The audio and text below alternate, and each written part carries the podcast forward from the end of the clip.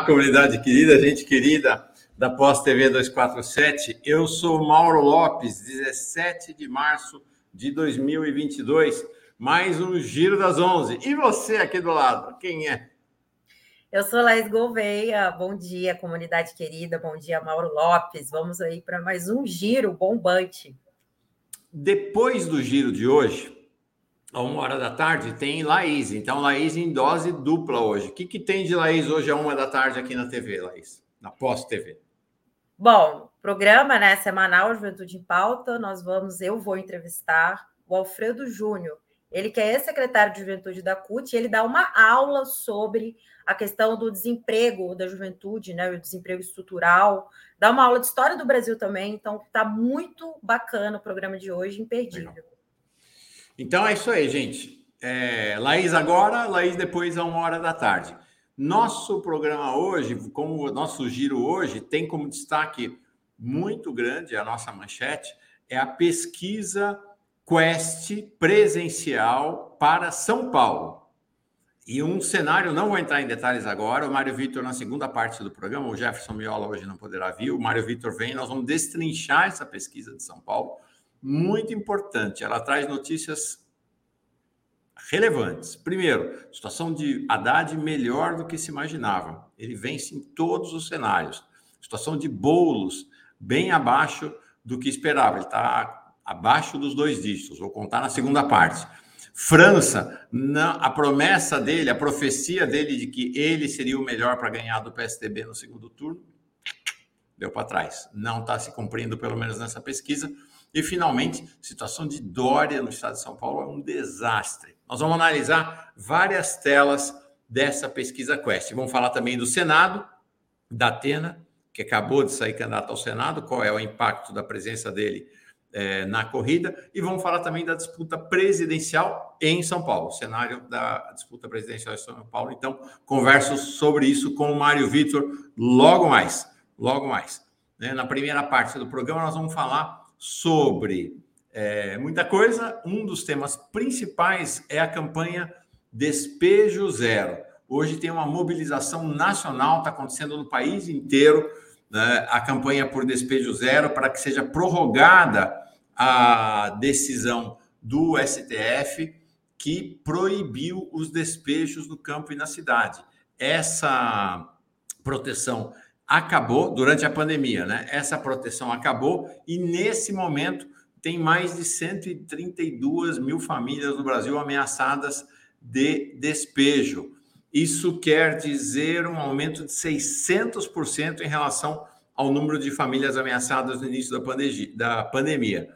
Nós estamos falando de 132 mil famílias, estamos falando aí de mais de 500 mil pessoas, meio milhão de pessoas ameaçadas é, para falar sobre isso. A Maria Marighella, que está aqui com a gente, quinta sim, quinta não, está em Salvador participando de um ato da campanha Despejo Zero, vai falar direto de lá. Quem vem também é o dirigente nacional do MST, o Francisco Antônio Pereira, lá de Pernambuco, e também como a companheira inseparável da Maria Marighella, Luna Zaratini, chega aqui com a gente. Então, vamos lá. Começar, temos outros assuntos também, vamos destacar agora na entrada desse giro, depois de saudar a comunidade.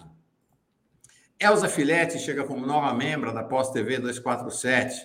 Joaquim Castro também chega como novo membro da Pós TV 247. E aí, saudando o Joaquim e saudando a Elza, eu convido todo mundo, todas, todos, todos que puderem, a ingressarem nesse time de pessoas que apoiam financeiramente o Brasil 247. Quem puder, claro, nessa situação de pindaíba que a gente está. Torne-se membro ou membro, mande sua assinatura, é, mande seu superchat, seu Pix de contribuição. Agora, assim não precisa de nada, é só um clique. Inscrever-se, se você não está inscrito, inscrito ainda. Estamos chegando nos 900 mil, até o começo do segundo semestre, com certeza estaremos com um milhão de inscritos e inscritas. E dê live, dê like, dê like, dedo no gostei para esse nosso giro das 11. É isso aí, Laís. Quem mais se destaca aí da comunidade que está chegando? Coloca na tela. Vamos, Vamos lá. Você já saudou o Roberto? Roberto aqui está. Roberto. Não saudei ninguém ainda, só os membros novos. Bom, ah, é aqui ele está dando bom dia para uma outra companheira, mas Roberto sempre está presente, né? Então já, já destacamos aqui o bom dia do Roberto. Sempre. Ele que é o dedo no gostei todo dia. Silvânia é. Alves da Silva, chegando aqui também. Ana da Alegria, adoro o nome da Ana. Maria Lula Segatti, bom dia. Esquerdológicos Amades. Gostei. Legal. E ela diz aqui: mulheres votam em Lula. Quem mais você destaca para nós? Vamos lá. Cláudio Rezende, bom dia, companheiros. Ah, muito bem chegada. A Ana Bastida, que é de lá de Aracaju. É, a Aracaju, 167 anos hoje, aniversário hoje, ela, ela revela. Sérgio Fantini, sou totalmente favorável ao conceito de pós-TV. A direção deveria adotar. Não, a direção adota. O conceito de pós-TV é um conceito é, incorporado aqui na TV, na conhecida como TV 247. É pós-TV mesmo, aqui tem conversa, tem diálogo, interação ao vivo, diferentemente das TVs tradicionais, que é, é um fala e o outro ouve. Fala. Sibeli, bom dia da Irlanda. Olha que bacana. O 247 transmitido em todo o planeta. Quem mais chega aqui? Claro, a nossa Olivia Husser, todo dia, mandando a saudação dela para a Laís e para Camila. Camila vem amanhã. Hoje é dia da Laís. E o Cláudio Rezende pedindo aqui. Opa! Like, like, like, like, um atrás do outro, o Cláudio pedindo, é isso aí, muito like, muito like. O Guilherme, a gente vai agora lá para Mogi Guaçu, com o Guilherme Marcelo Sala, a Rosana, ai, ela é linda demais. Rosana Chefe Merediz. Oi, gente linda que eu adoro. A gente adora você também. É... O Fábio Bueno, Haddad vem aí e os tucanos vão chorar. Na segunda parte do programa, vamos saber do que, que vão chorar os tucanos. O que mais tem de destaque hoje, Laís? Bom, vamos falar então da conjuntura internacional que está pegando fogo, né? E o principal tema é a guerra, não tem jeito. Então, vamos começar falando sobre uh, o discurso do Zelensky no tribunal, no parlamento, perdão, alemão. Em um discurso a legisladores alemães nesta quinta, o presidente Zelensky referiu-se ao Holocausto ao falar sobre a invasão da Rússia ao país, que completa 22 dias hoje. Zelensky também fez referência ao Muro de Berlim e pediu que a Alemanha derrube um novo muro que está sendo erguido na Europa contra a liberdade. Então, a aspa dele aqui. Não é um muro de Berlim, é um muro na Europa Central entre a liberdade e a escravidão, e este muro está ficando maior a cada bomba lançada sobre a Ucrânia. Então, esse foi o destaque aí, Mauro, uh, do discurso né, do Zelensky no parlamento. Né? O parlamento recebeu o presidente da Ucrânia e esse foi aí o principal destaque. É, o Zelensky está fazendo uh, discursos diante dos principais parlamentos do Ocidente. Ontem fez para o Congresso dos Estados Unidos, hoje no parlamento alemão, na semana passada havia feito no parlamento inglês tentando coesionar o máximo possível e sensibilizar o Ocidente para a sua causa, é, para a guerra contra a Rússia. Ele, de fato, é um ator, tem enorme competência comunicacional, né, usa de maneira muito refinada todas as estratégias de comunicação contemporâneas do marketing e está virando um ídolo no Ocidente né, ou pelo menos para a parcela do Ocidente que o apoia. É, havia uma certa postura de desprezo em relação ao Zelensky, pelo fato dele ter sido um comediante, mas ele tem desempenhado, ele conseguiu unificar a Ucrânia ao redor de si. É, ele tem feito não apenas apelo geral por apoio, mas que arma também. Que arma também, e esse é um paradoxo desse momento. Tanto Rússia quanto a Ucrânia falam em paz, eles estão com discursos bipartidos. Ambos falam em paz. Ao mesmo tempo que Zelensky fala em paz, ele pede arma e está recebendo. O Biden, que está aumentando sua agressividade cada dia mais contra o Putin, está é, mandando um bilhão de dólares em arma só esta semana para a Ucrânia.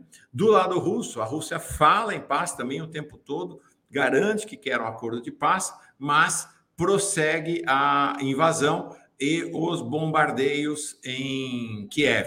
Então, os dois lados falam de paz, mas continuam em escalada na guerra. Não há um processo de desescalar a guerra, de redução, de um cessar-fogo mais razoável. Não. Os dois lados falam em paz, mas estão jogando para a guerra. Importante, hein? Porque quando, quando eles fazem discurso em paz, logo os analistas vêm e falam: olha, vai sair a paz, vai sair o acordo. Pode ser.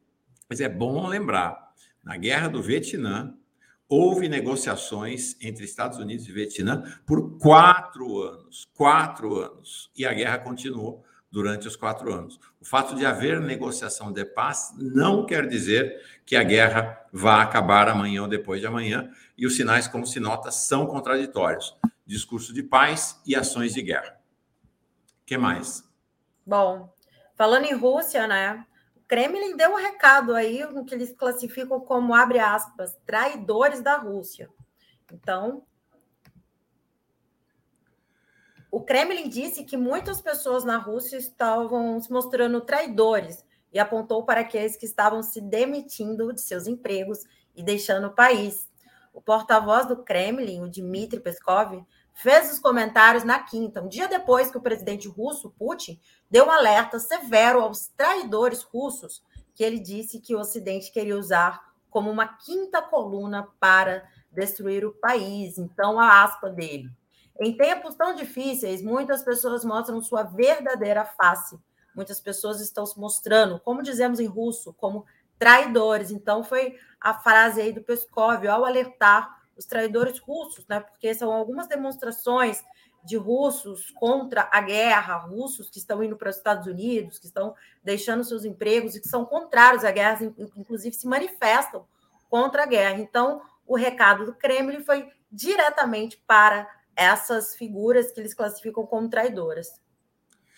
É, essa foi, foi realmente uma, uma fala bastante agressiva do Peskov, né, qualificando aqueles que protestam contra a guerra de traidores. Importante, já teve 15 mil prisões nos protestos é, contra a guerra na Rússia. Isso não quer dizer que haja 15 mil pessoas presas, como aqui no Brasil, né? Vai na manifestação, a pessoa é presa e depois é solta. Uh, mas já são 15 mil desde o começo da guerra. Ao mesmo tempo, Putin reuniu nesta manhã o seu ministério e disse que quer o desenvolvimento urgente de políticas econômicas e de infraestrutura, tanto para a Crimeia quanto para Donbass, numa clara sinalização de que a Rússia pretende anexar as duas áreas, eh, ou pelo menos integrá-las ah, numa, numa dinâmica de torná-las aliadas a ponto de serem quase uma extensão do território russo. A Crimeia, tradicionalmente, sempre pertenceu à Rússia. Uh, então, isso também é outra questão, porque uma das reivindicações de Zelensky da Ucrânia era a devolução dessas duas áreas. É absolutamente realista, claramente. A Rússia vai incorporar, já está incorporando essas duas áreas, ou diretamente ou indiretamente, ao seu território. Importante dizer o seguinte, é, Laís, é reafirmar a posição editorial do Brasil 247 em relação à guerra. Quero dizer o seguinte: o Brasil 247 não apoia a Rússia, não apoia a Ucrânia. O Brasil 247 é neutro, é contra a guerra, então é contra a postura da OTAN, é contra a invasão russa e é a favor da paz. Essa é a postura do Brasil 247. Então, é claro que os comentaristas podem ter um ou outra é, posição pessoal, mas a posição editorial do 247, que eu respeito integralmente, é esta: neutralidade e paz. Tá? Então, é isto. É, vamos lá. Quem chega aqui? Carlos Baldijão. Zelensky é como o Sérgio Moro, inflado pela mídia. Não passa de um boneco ventríloco de Biden e da OTAN. Carlos, sinceramente, eu acho que essa, esse olhar para o Zelensky é, sabe qual o problema? Eu não gosto do Zelensky. Mas eu acho que quando a gente não olha com realismo, a gente perde capacidade de análise e vai tomar decisões equivocadas. É, o Zelensky, evidentemente, conseguiu unir o país dele. A performance comunicacional do Zelensky é. Quem analisa a comunicação sabe que é uma boa performance. Não adianta dizer que o cara é um comediante e tal. E aí? Ele é comediante. O Lula era é, metalúrgico. E aí? E é o maior comunicador do Brasil. Então, eu acho que essa é uma questão que tem que. O, o Putin, com outro estilo completamente do, diferente do Zelensky, é um grande, é um grande comentador também. É um grande comentador. Não é? é um grande, desculpa, é um grande comunicador também, com estilo completamente diferente do Zelensky. Mas só tem grandes é, comentadores, são grandes é, comunicadores nessa área. O Bruno diz aqui: não existe neutralidade, Mauro, existe sim. É a posição do governo brasileiro, é, que, o, que o 247 apoia, posição não do Bolsonaro, né? mas a posição do Itamaraty. É a posição uh, do 247, é uma posição de condenação à tentativa da OTAN de avançar para cima da Ucrânia e de condenação à invasão russa também de condenação às sanções econômicas e de condenação a esta e a todas as guerras. É o caminho da paz. Então, isso nesse sentido realmente não é neutro. Ser a favor da paz não é neutralidade, né? não é nem um pouco neutralidade. É, o Pedro diz aqui: o Zelensky uniu tanto 2 milhões, que 2 milhões já deixaram o país. Não, são quase 3 milhões, Pedro. Mas é, eles não estão saindo lá por causa do Zelensky, eles estão saindo por causa da guerra né? é porque tem bomba, é porque as pessoas estão sendo mortas.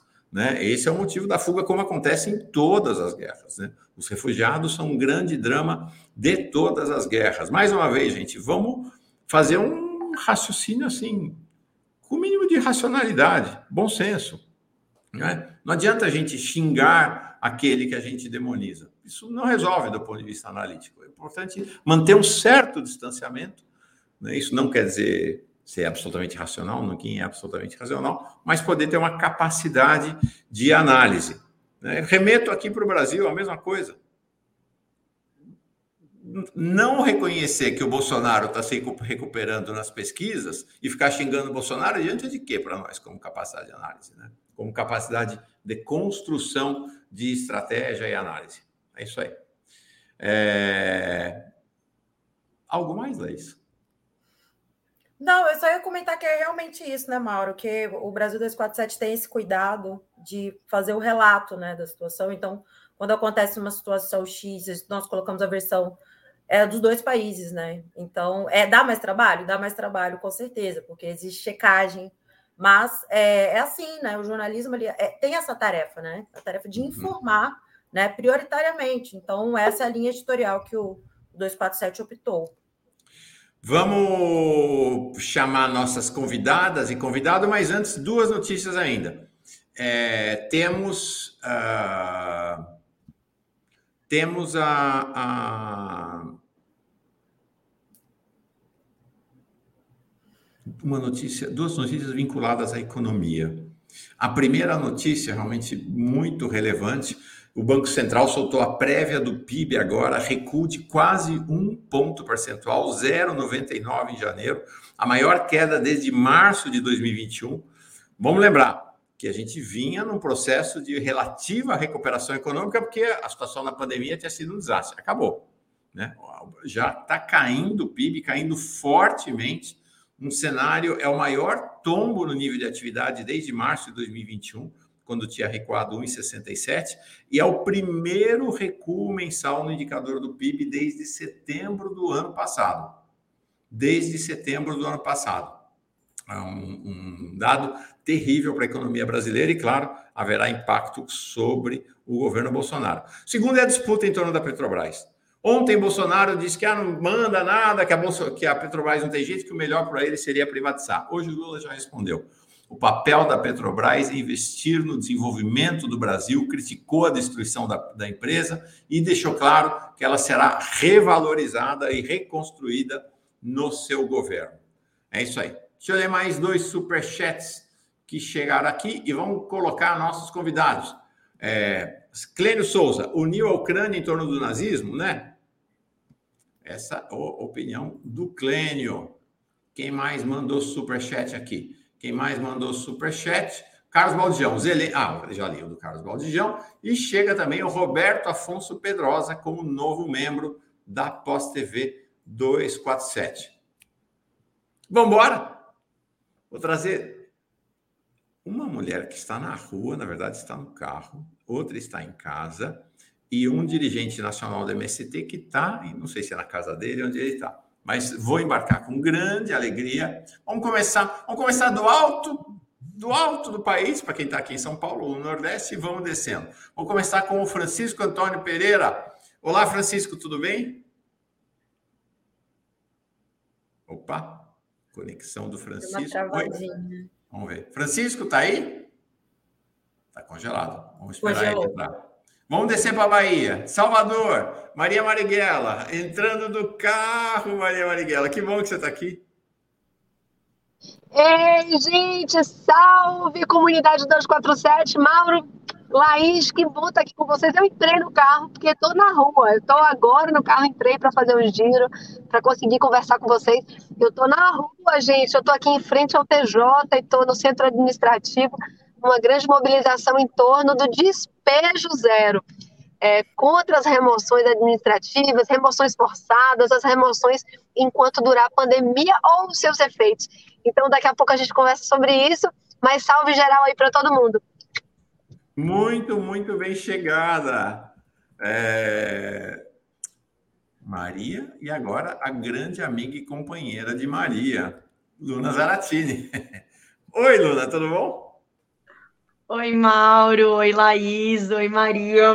Que eu tô morrendo de saudade. É, que bom que a gente está aqui junto. Um alô para toda a comunidade do 247. Vamos que vamos para mais uma gira aí. E é isso aí. É... Luna, há quanto tempo você e Maria não interagem aqui na TV? Muito... Ai, Mauro, faz muito tempo, faz muito tempo, muito tempo mas assim, é. você sabe que o tempo é relativo, né? E quando o amor é muito grande, parece que é mais ainda, né? Eu quero dizer para vocês o seguinte: nós ficamos com a maior. Ó, o Giro das Onze lançou a história das vinhetas aqui no Brasil 247, na Pós TV Brasil 247, com a vinheta da Sara, do Sextou com Sara. Aí, o Leonardo Atushi gostou tanto que resolveu, e a gente vinha conversando sobre isso, agora está cheio de vinheta no Bom Dia e no Boa Noite. Nós vamos ficar cheios de vinheta também, já encomendei. Vai ter vinheta de entrada do Giro das Onze e vai ter vinheta, Laís, de todas as nossas estrelas que estão aqui com regularidade. Quem é comentarista fixa vai ter a sua vinheta. Então, já passei. Quem está fazendo é o nosso Conde. Quando ele fizer entregar tudo, ele vem aqui para a gente mostrar todas as vinhetas. E aí todo mundo vai ter, todas, todos, todos serão apresentados com suas vinhetas. Já encom... Nós não, né, Laís? Que a gente é da casa. Mas já encomendei da Maria e da Luna vinheta para as duas. Vai ser bem legal. Vai ser bem legal. Logo, logo chega. Logo, logo chega. Deixa eu ver se o Francisco melhorou a conexão dele. Oi, Francisco, tudo bem? Oi, mano, tudo bem? Ah, melhorou. Tá um pouco escurinho aí, mas a gente está ouvindo. Na luta. Ah, que bom, que bom que você está aqui. Francisco, é, Francisco, como eu disse, é dirigente nacional do MST. Hoje é um dia nacional de mobilização para a campanha Despejo Zero. Tem atos em todas as grandes regiões do país acontecendo desde hoje cedo. O objetivo da campanha é lutar pela prorrogação da arguição de descumprimento de preceito fundamental. Nome difícil, né? Número 828. O que, que ela fez? O STF proibiu os despejos e remoções durante a pandemia. É, essa arguição não tem mais, está sem validade agora. Tem 132 mil famílias, meio milhão de pessoas ameaçadas sadas de despejo em todo o país, então está tendo protesto em vários lugares com protagonismo grande do MST. Francisco, antes de embarcar Luna e Maria nessa conversa, apresenta para nós como é que está a mobilização.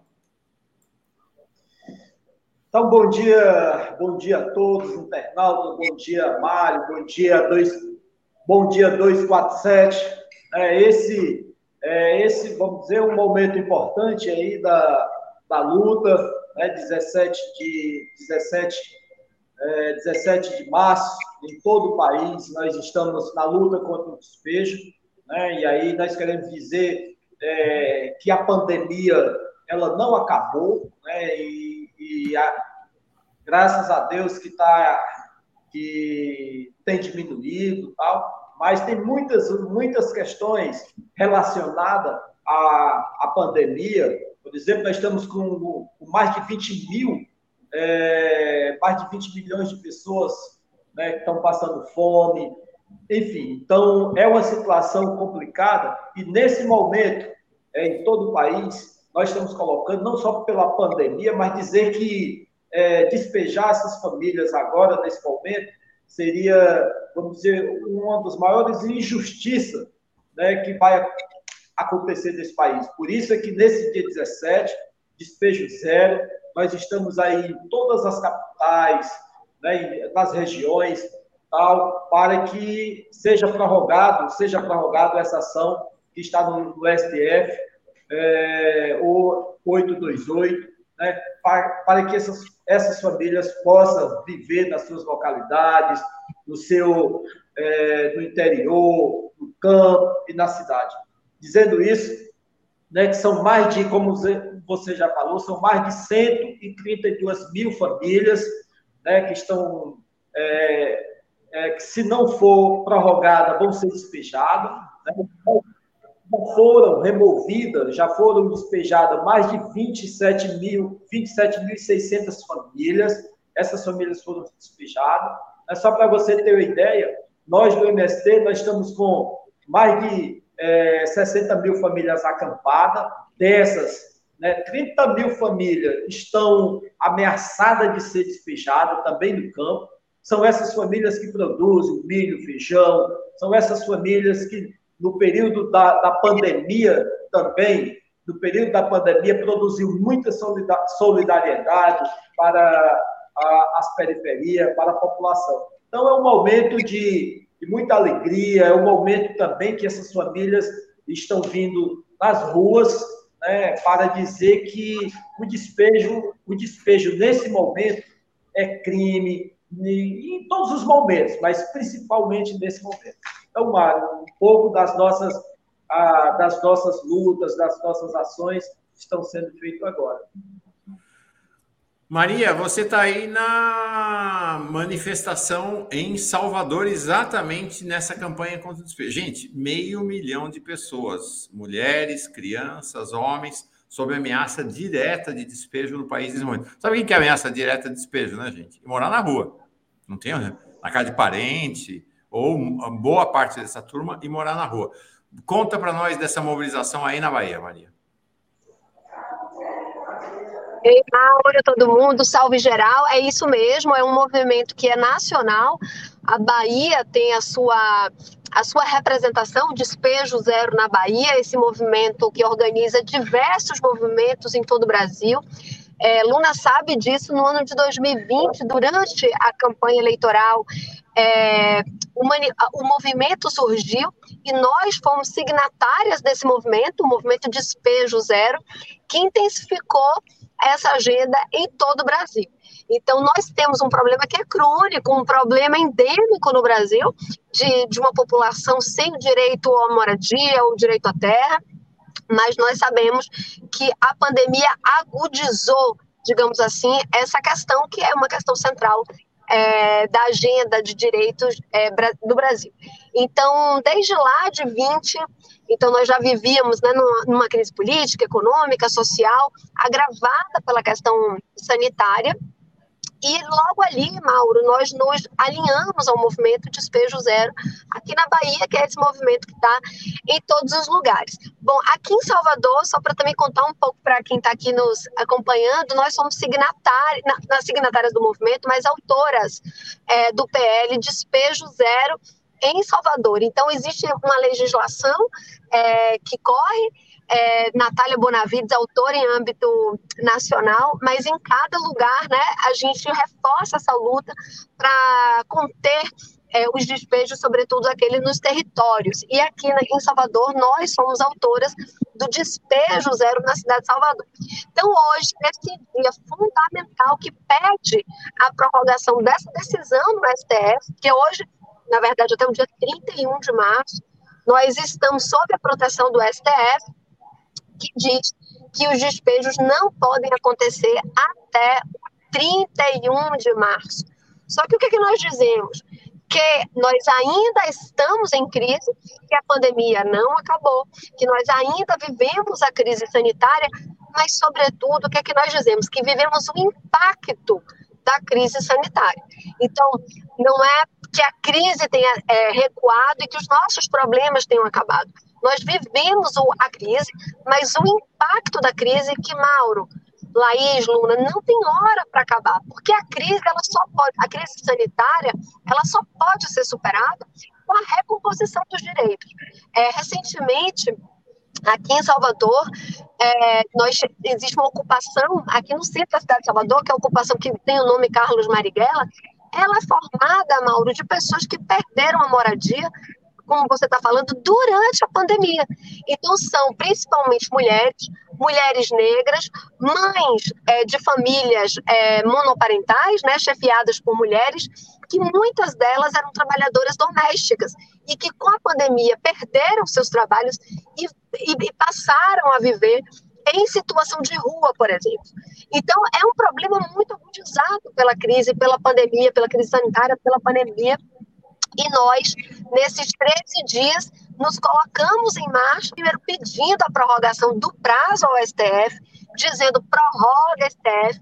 A ideia é que esse prazo seja mantido até 2024, que é o tempo que nós acreditamos que seja um tempo mais ou menos seguro, porque nós sabemos que o avanço, né, a violência em torno dos direitos é, dos trabalhadores, isso não tem hora para recompor, a gente vai precisar de tempo, a gente vai precisar acelerar esse processo, mas hoje estamos indo em todos os lugares dizer prorroga, prorroga até 2004, nós 24, nós precisamos de tempo é, para devolver né, aos trabalhadores, trabalhadoras, ao povo brasileiro é, direitos. Então, sai, estávamos lá na Assembleia Legislativa, aqui no CAB, e o movimento está todo acontecendo.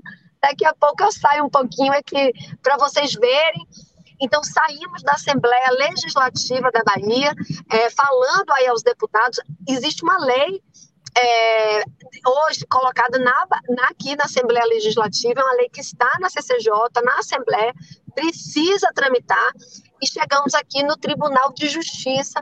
O movimento veio andando, estamos aqui no Tribunal de Justiça, e eu posso sair a qualquer hora, porque a ideia é formar uma comissão é, para que o Tribunal de Justiça possa conversar com os movimentos. Então, estou aqui só por causa do barulho, mas a ideia é essa, que deputados possam é, também protocolar é, leis né, no, nos estados, nos municípios, aqui em Salvador já, já tem essa lei tramitando, é, aqui e conversar com o TJ. Prorroga, né, prorroga STF, essa luta é justa, precisamos desse tempo até 2024, e, e a luta não é só é, por moradia ou pelo direito à permanência nos territórios ou pelo direito à terra. Nós sabemos que essa é uma das lutas, né, e que essa luta reivindica outras tantas agendas, como a agenda da educação, a agenda da, da, da segurança, né, que nós estamos vivendo sob a, a insegurança pública, nós sabemos que precisamos de transporte público, então tem um conjunto é, de reivindicações que nascem aí com essa luta muitíssimo justa e, e uma luta fundamental do povo brasileiro. Luna, querida, então eu sei que você, você é de São Paulo, né? Você é de São Paulo, você acompanha uh, um cenário horrível, um cenário de caos, né? Que a cidade de São Paulo enfrenta. Eu sei que todas as capitais, mas São Paulo é sempre mais é, é, é cruel, né? E eu queria que você falasse um pouco sobre a situação da cidade, assim, que você passa nos locais, principalmente acho que perto dos, é, dos supermercados, dos lugares que as pessoas podem pedir né, uh, algum alimento, e pessoas que hoje estão morando realmente em barracos. Eu queria que você falasse um pouco sobre esse cenário uh, que São Paulo enfrenta de crise humanitária. Primeiro, falar uma coisa, assim, agradecer a presença do Francisco aqui, que está representando aí o MST, que é esse movimento que a gente tem o maior orgulho, né, de falar que a gente faz parte, que a gente acompanha, que a gente apoia, porque se não fosse movimentos como o MST, a gente estaria muito atrasado, né, na democracia, nos direitos. Então, o pessoal da juventude, Mauro, acho que a Laís sabe, né, tem uma agora uma nova gíria que é assim, encontro de milhões. Então aqui a gente tem a Maria Marighella, o Mauro Lopes, a Laís, o Francisco, e aí a gente fala encontro de milhões. O pessoal tá meio capitalista e tal, mas brincadeiras à parte, eu acho que é muito importante, acho que é bem significativo. A gente está falando aqui de Pernambuco, Bahia, São Paulo, né? Não sei onde ela está, mas é fundamental que nesse dia de hoje a gente esteja falando sobre essa campanha do despejo de zero, como a Maria falou, que a gente é, apoiou, a gente construiu, mas que mais do que isso, né? O MST, o MTST, os movimentos sociais têm puxado é, essa campanha que mostra, né, gente, que o direito à moradia não é um direito, não é algo é, que não é social, não é um problema que não seja social. Escancara, a, por conta da pandemia, mas mais do que isso, que o nosso sistema político-econômico não dá conta de resolver uma grande questão, que é o direito à moradia, que é um direito constitucional, né? E por isso que vem essa ADPF, né? Eu que sou aí estudante do direito, sei o quanto é importante a gente reivindicar direitos e preceitos fundamentais como o direito à moradia. E a Maria falou, né? O direito à moradia não é só apenas o direito a ter um teto né, é o direito é, para garantir que outros direitos sejam efetivados. Então, o direito à educação, à saúde. O Francisco sabe e muito bem, né, como que os assentamentos do MST têm um trabalho com educação, tem um trabalho com formação política, a questão da alimentação, que é algo sério, né? Então, o Despejo Zero vem também com um debate sobre a fome, né, que se aprofundou, se escancarou, né? As desigualdades se escancararam na pandemia. Se elas eram é, grandes, hoje elas são maiores ainda. Então, eu acho que essa luta né, pelo despejo zero, para continuar com essa ADPF, é uma luta, na verdade, para garantir algo que já estava garantido, né, teoricamente, na Constituição. Né, o direito à moradia, à alimentação, à saúde, à educação. Né, então, é, tem que ser parte das nossas bandeiras centrais é, para um possível governo aí do, do Lula, né, que está aí nas frente, na frente das pesquisas, mas também para a gente escancarar como esse governo Bolsonaro nunca olhou para os mais pobres. E aí, Laís, falando um pouco da situação de São Paulo, o que eu ouço, o que eu vejo nas periferias, é, é infelizmente, uma frase que é: ou eu como, ou eu moro. Então, as pessoas não têm opção, elas precisam é, garantir o sustento delas, elas precisam abandonar as casas delas, isso significa morar na rua ou em ocupações, e por isso que a gente precisa garantir né, o direito à moradia para que outros direitos sejam efetivados enquanto as pessoas, enquanto cidadãos, enquanto pessoas. É, então, nesse sentido, a situação nas periferias é algo muito sério, né? No centro de São Paulo, isso também fica muito evidente, né? A população em situação de rua, o aumento gritante, né? Não tem como mas eu acho que é preciso que a gente é, esteja nessa campanha, construa. Hoje vai ter um ato também aqui, né? O ato é nacional, vai estar na Paulista às 13 horas, né? Então é importante a gente compor esse movimento, né, do despejo zero, que foi um movimento que garantiu que muitas famílias não fossem despejadas na pandemia. E mesmo assim a gente sabe o quanto isso é, acontece. Porque despejo, gente, todo despejo é ilegal. Todo despejo é ilegal. Quando você está falando de famílias, quando você está falando de famílias periféricas, não existe nenhum despejo que seja justificado. Não existe lei, não existe constituição é, que defenda um dire... É, o, o, não direito à moradia. Então, essa campanha ela deve persistir para além da pandemia, né? E que bom que se iniciou na pandemia, e que bom que a gente está dizendo aqui. Não vai, não vamos continuar e aceitar esses despejos. E eu tô louca para ver aí a manifestação que a Maria vai mostrar para gente. Ela vai sair do carro daqui a pouquinho e mostra assim que sair. Mas eu queria falar de outro tema, propor outro tema para vocês três. Deixa eu dar duas notícias que chegam aqui. Uma notícia bem importante sobre o cenário internacional. O Brasil se somou aos BRICS e, mudando a posição que ele teve no plenário da ONU, ele se absteve numa uh, resolução contra a Rússia na Unesco. Né? A Unesco é a organização das Nações Unidas para Educação, Ciência e Cultura. O texto de condenação à Rússia foi aprovado, mas por uma diferença bem menor do que no plenário da ONU. Foram 33 votos a favor da condenação, 24 abstenções e um voto contrário, o da Rússia. Então, é uma mudança, uma evolução na posição do Itamaraty para essa postura de maior é, de, de, uma militância de neutralidade maior. É, então, todos os BRICS votaram pela abstenção numa perspectiva de baixar a temperatura em vez de subir, como Rússia, Ucrânia é, e Biden, sobretudo, Estados Unidos, vem fazendo no atual momento. Então, bem importante essa posição brasileira. A segunda, e aí quero falar uma coisa: o Pedro Lima aqui está me cutucando, falando que eu sou pró-Zelensky, isso aqui. Olha, Pedro, deixa eu te falar uma coisa, e para todo mundo. Eu não acredito em conto de fadas. Ou melhor, acredito e adoro conto de fadas nos livros. Na vida não tem conto de fadas. Essa ideia de que o meu inimigo é todo o mal e do meu lado, quem está do meu lado é todo bem, não existe. A realidade é mais complexa que isso. Se a gente não analisa essa realidade, a gente vive num mundo de conto de fadas, que é ótimo enquanto a gente está nos livros. O fato é que é claro que existe batalhão nazista na Ucrânia, o batalhão Azov e outros. Mas é fato também que a Ucrânia não é um país nazista, nunca foi. Nunca foi. Né? A presença, os nazistas, o partido neonazista na Alemanha teve menos de, do, na Ucrânia teve menos de 2% dos votos na última eleição. Primeiro. Segundo, o Putin é nazista? Não, claro que não é, mas o Putin não é uma maravilha, gente. O Putin é um, é um líder de um país capitalista, autoritário. Então, não tem bonzinho nessa história. Aí, aí o Pedro está provocando, ah, na Rússia não tem. Não, na Rússia tem batalhão nazista. É conhecido. Nós fizemos um programa aqui com Milton Alves do Paraná, isso é conhecido mundialmente. Um dos, tem vários batalhões de inspiração neonazista na Rússia, que não é um país socialista, tá, gente? A Rússia não é socialista, é capitalista. O batalhão Wagner é um batalhão de mercenários é, que tem apoio do governo russo e que, inclusive, foram convocados pelo Putin para participar da guerra. Gente, tem nazista dos dois lados nessa guerra. Não vamos nos iludir. Não vamos nos iludir. Não vamos acreditar em conto de fadas. É, essa é a realidade.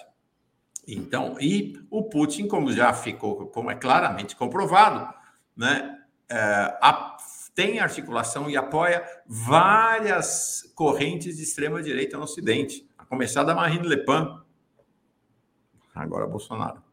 Bom, Vamos lá. Eu queria trazer outra notícia importante e, a partir disso, ouvir vocês sobre a expectativa para a campanha eleitoral. E aí encerramos a participação e a Maria vai sair do carro e mostrar para nós o que está rolando lá fora. Que é o seguinte: sobre a questão eleitoral. A nossa manchete nesse instante. Aqui, ó.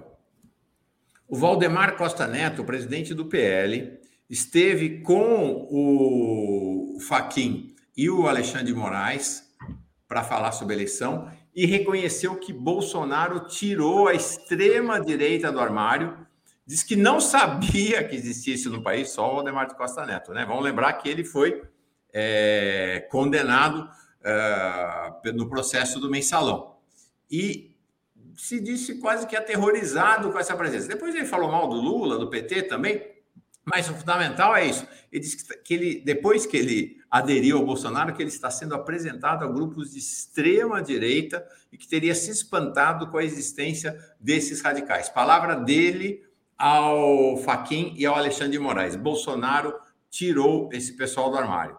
A minha questão para vocês, e aí começo contigo, Francisco, é qual o grau de preocupação que vocês têm com a campanha eleitoral? Porque tirou do armário para as redes e aparentemente nós vamos ter uma campanha eleitoral violenta. O próprio Lula, três dias atrás, disse que pela primeira vez reconheceu que está preocupado com a possibilidade de um atentado. Né? E a gente tem visto mercenários brasileiros na guerra da Ucrânia, todos eles, claro, é, de extrema direita. Fala, Francisco, qual a preocupação do MST em relação à segurança, inclusive, do Sem Terra durante o processo eleitoral? Olha, antes do, do, processo eleitoral, nós vamos. Eu, desculpe, eu estou aqui na ocupação é, nessa jornada aqui na prefeitura. De vez em quando acontece alguns barulhos, mas faz parte. Né? A, a mobilização ela continua no março, abril, enfim. Então vamos continuar aí a prorrogação de tudo isso que nós falamos junto com as companheiras aí, prorrogar né, o STF.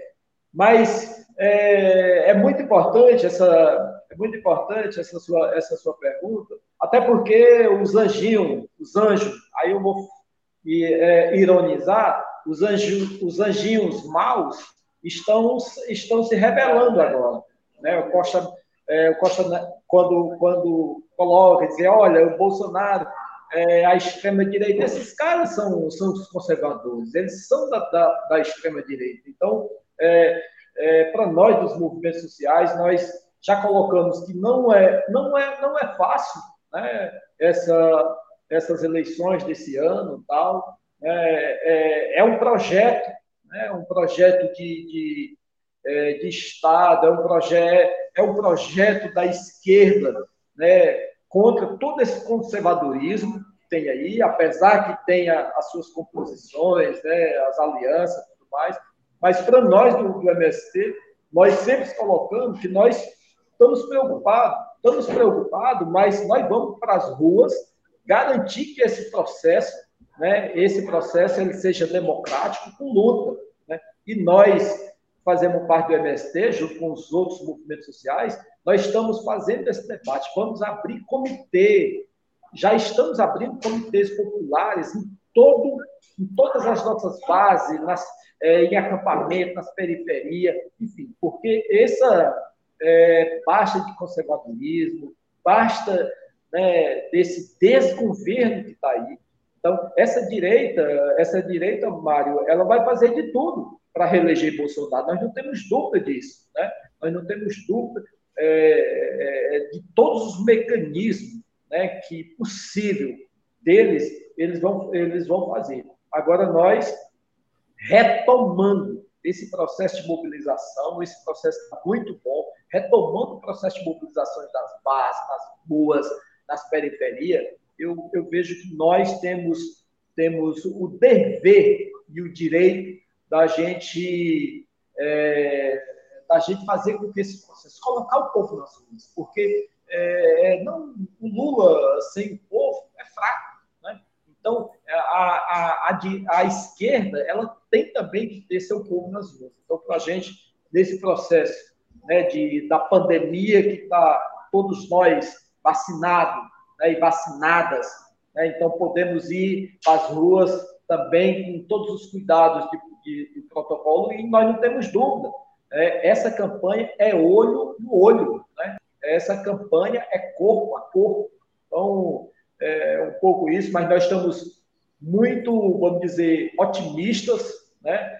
É, não só porque é, é o momento de reeleger Lula, né? mas é um momento de mudança também do Congresso, que é super conservador. Então, há, uma, há uma, um sinal, há um sinal bom que nós estamos vendo agora no Brasil de, de, de retomada da democracia. Né? Porque no nosso o nosso não é só eleger Lula, né? mas nós temos que ir para as nossas bases nós temos que renovar esse Congresso super conservador, né? Então, acho que muito importante esse momento aí das lutas. Luna, passo para você a palavra. Bom, é, comentando também rapidinho aqui para ouvir a Maria e tudo mais pelo tempo, é, acho que uma coisa fundamental de, dessa questão da campanha do Lula e, e, que tem me chamado a atenção, acho que a gente sempre comenta por aqui, né, Maria, Mauro, sobre é, como é preciso que a gente tome as ruas para garantir as eleições e para aí sim garantir a vitória do Lula. Eu acho que a única forma da gente garantir que, de fato, a gente não sofra esses ataques, não sofra essas milícias, porque, assim, é só uma pessoa muito besta de descobrir agora que a extrema-direita está no poder, de que eles atuam com milícias, de que eles atuam com a violência, né? Isso está escancarado todos os dias nas falas do Bolsonaro, nos posicionamentos, na política desse governo. Mas, enfim, acho que a única forma da gente conseguir garantir que não existam ações extremadas é a gente ter movimentos de massa, é a gente conseguir ocupar cada escola, cada universidade, cada rua, bairro, cada espaço né, no campo, para que a gente possa falar com as pessoas e para que a gente possa mostrar que só tem um caminho para a gente conseguir garantir que o Brasil se desenvolva, né? Que é a vitória do Lula. Então, para mim, uma notícia boa, né, Mauro, que eu até vou conferir no Diretório Nacional, mas que eu fiquei muito feliz hoje de manhã, é de que talvez tenha é, o lançamento da candidatura do Lula no primeiro de maio, né, que é um dia muito simbólico, Dia do Trabalhador, não é Dia do Trabalho, é Dia do Trabalhador, e eu acho que ocupar as ruas nesse dia, né, garantindo essa vitória, porque quanto mais o Lula está em cima nas pesquisas, quanto mais existe a possibilidade dele ganhar no primeiro turno, gente, mais eles vão vir para cima, né? Porque para esses caras não importa o método, não importa é, ter eleições, para eles importa impor o projeto, né? O Genuíno já falava disso, muitas pessoas já falaram isso, então é importante que a gente entenda que não há brincadeira e que não tem como a gente ficar também achando que está tudo certo, né? Então, acho que a gente precisa ir para cima, a gente precisa disputar, até porque o Lula ganhando vai precisar de apoio popular no sentido de construir esse governo, não da gente apoiar é, incondicionalmente, mas da gente construir o melhor governo que a gente vai ter nos últimos anos, que eu tenho certeza que com Lula né, na frente isso é possível. Então, para mim, é, é importante a gente falar sempre da extrema-direita, mostrar o lado que o Bolsonaro está, mas também é, colocar essa campanha na rua. Né? Não é adiantado. É, é, é, mais que certo a gente fazer isso, porque eles vão vir com tudo. Então, é, a juventude está preparada, a juventude meio sempre assim, vai se colocando, se jogando nas coisas, meio sem pensar, mas eu acho que a gente tem que ser meio assim esse ano, né? Porque se eles são doidos, nós temos que ser mais. É, então, é, quero ver o Lula. Meu primeiro voto vai ser no Lula, não canso de dizer isso. Então, meu primeiro voto no Lula, né? É, então, acho que vai ser muito bom a gente estar tá, tá nessa campanha. Vamos para cima. Legal. Obrigada, Luna. Primeiro voto no Lula, hein? Que peso. Muito bacana. Maria, passo a palavra para você. E, por favor, se você puder mostrar a manifestação. Vamos, vamos lá, gente. É, eu, eu queria até ter saído, mas acho que essa conversa aqui é importante demais. Enquanto vocês. Eu adoro. Antes de comentar, queria falar assim: quando o Lula diz que é o primeiro voto no Lula, eu amo essa jovem garota apaixonante. Eu sou louca por ela, né, Mauro? Minha irmã, minha companheira. E, e fico sempre muito. Me emociona muito quando ela fala isso. Bom, vamos lá. Esse, esse papo aqui é muito importante. Enquanto Francisco iam falando, eu me lembro de Marighella. No Porquê Resistir à Prisão, que é um livro de 65 de Marighella, ele diz assim: não tinha como não tenho nenhuma ilusão no estado de coisas é, sobre o Brasil. Né? Então, ele, ele fala que não tinha como não tem ali naquele 65 nenhuma ilusão, e é o que eu acho que a gente precisa trazer aqui. Eu não tinha como não tenho nenhuma ilusão no estado de coisas colocado no Brasil. Então, nós não podemos deixar de dizer o que aconteceu em 2016 é um golpe, um golpe dado com a força do parlamento brasileiro, parte do jurídico, parte da mídia, parte é, importante da sociedade, articulou um golpe que se agudizou, se acirrou e se institucionalizou com a eleição de Bolsonaro.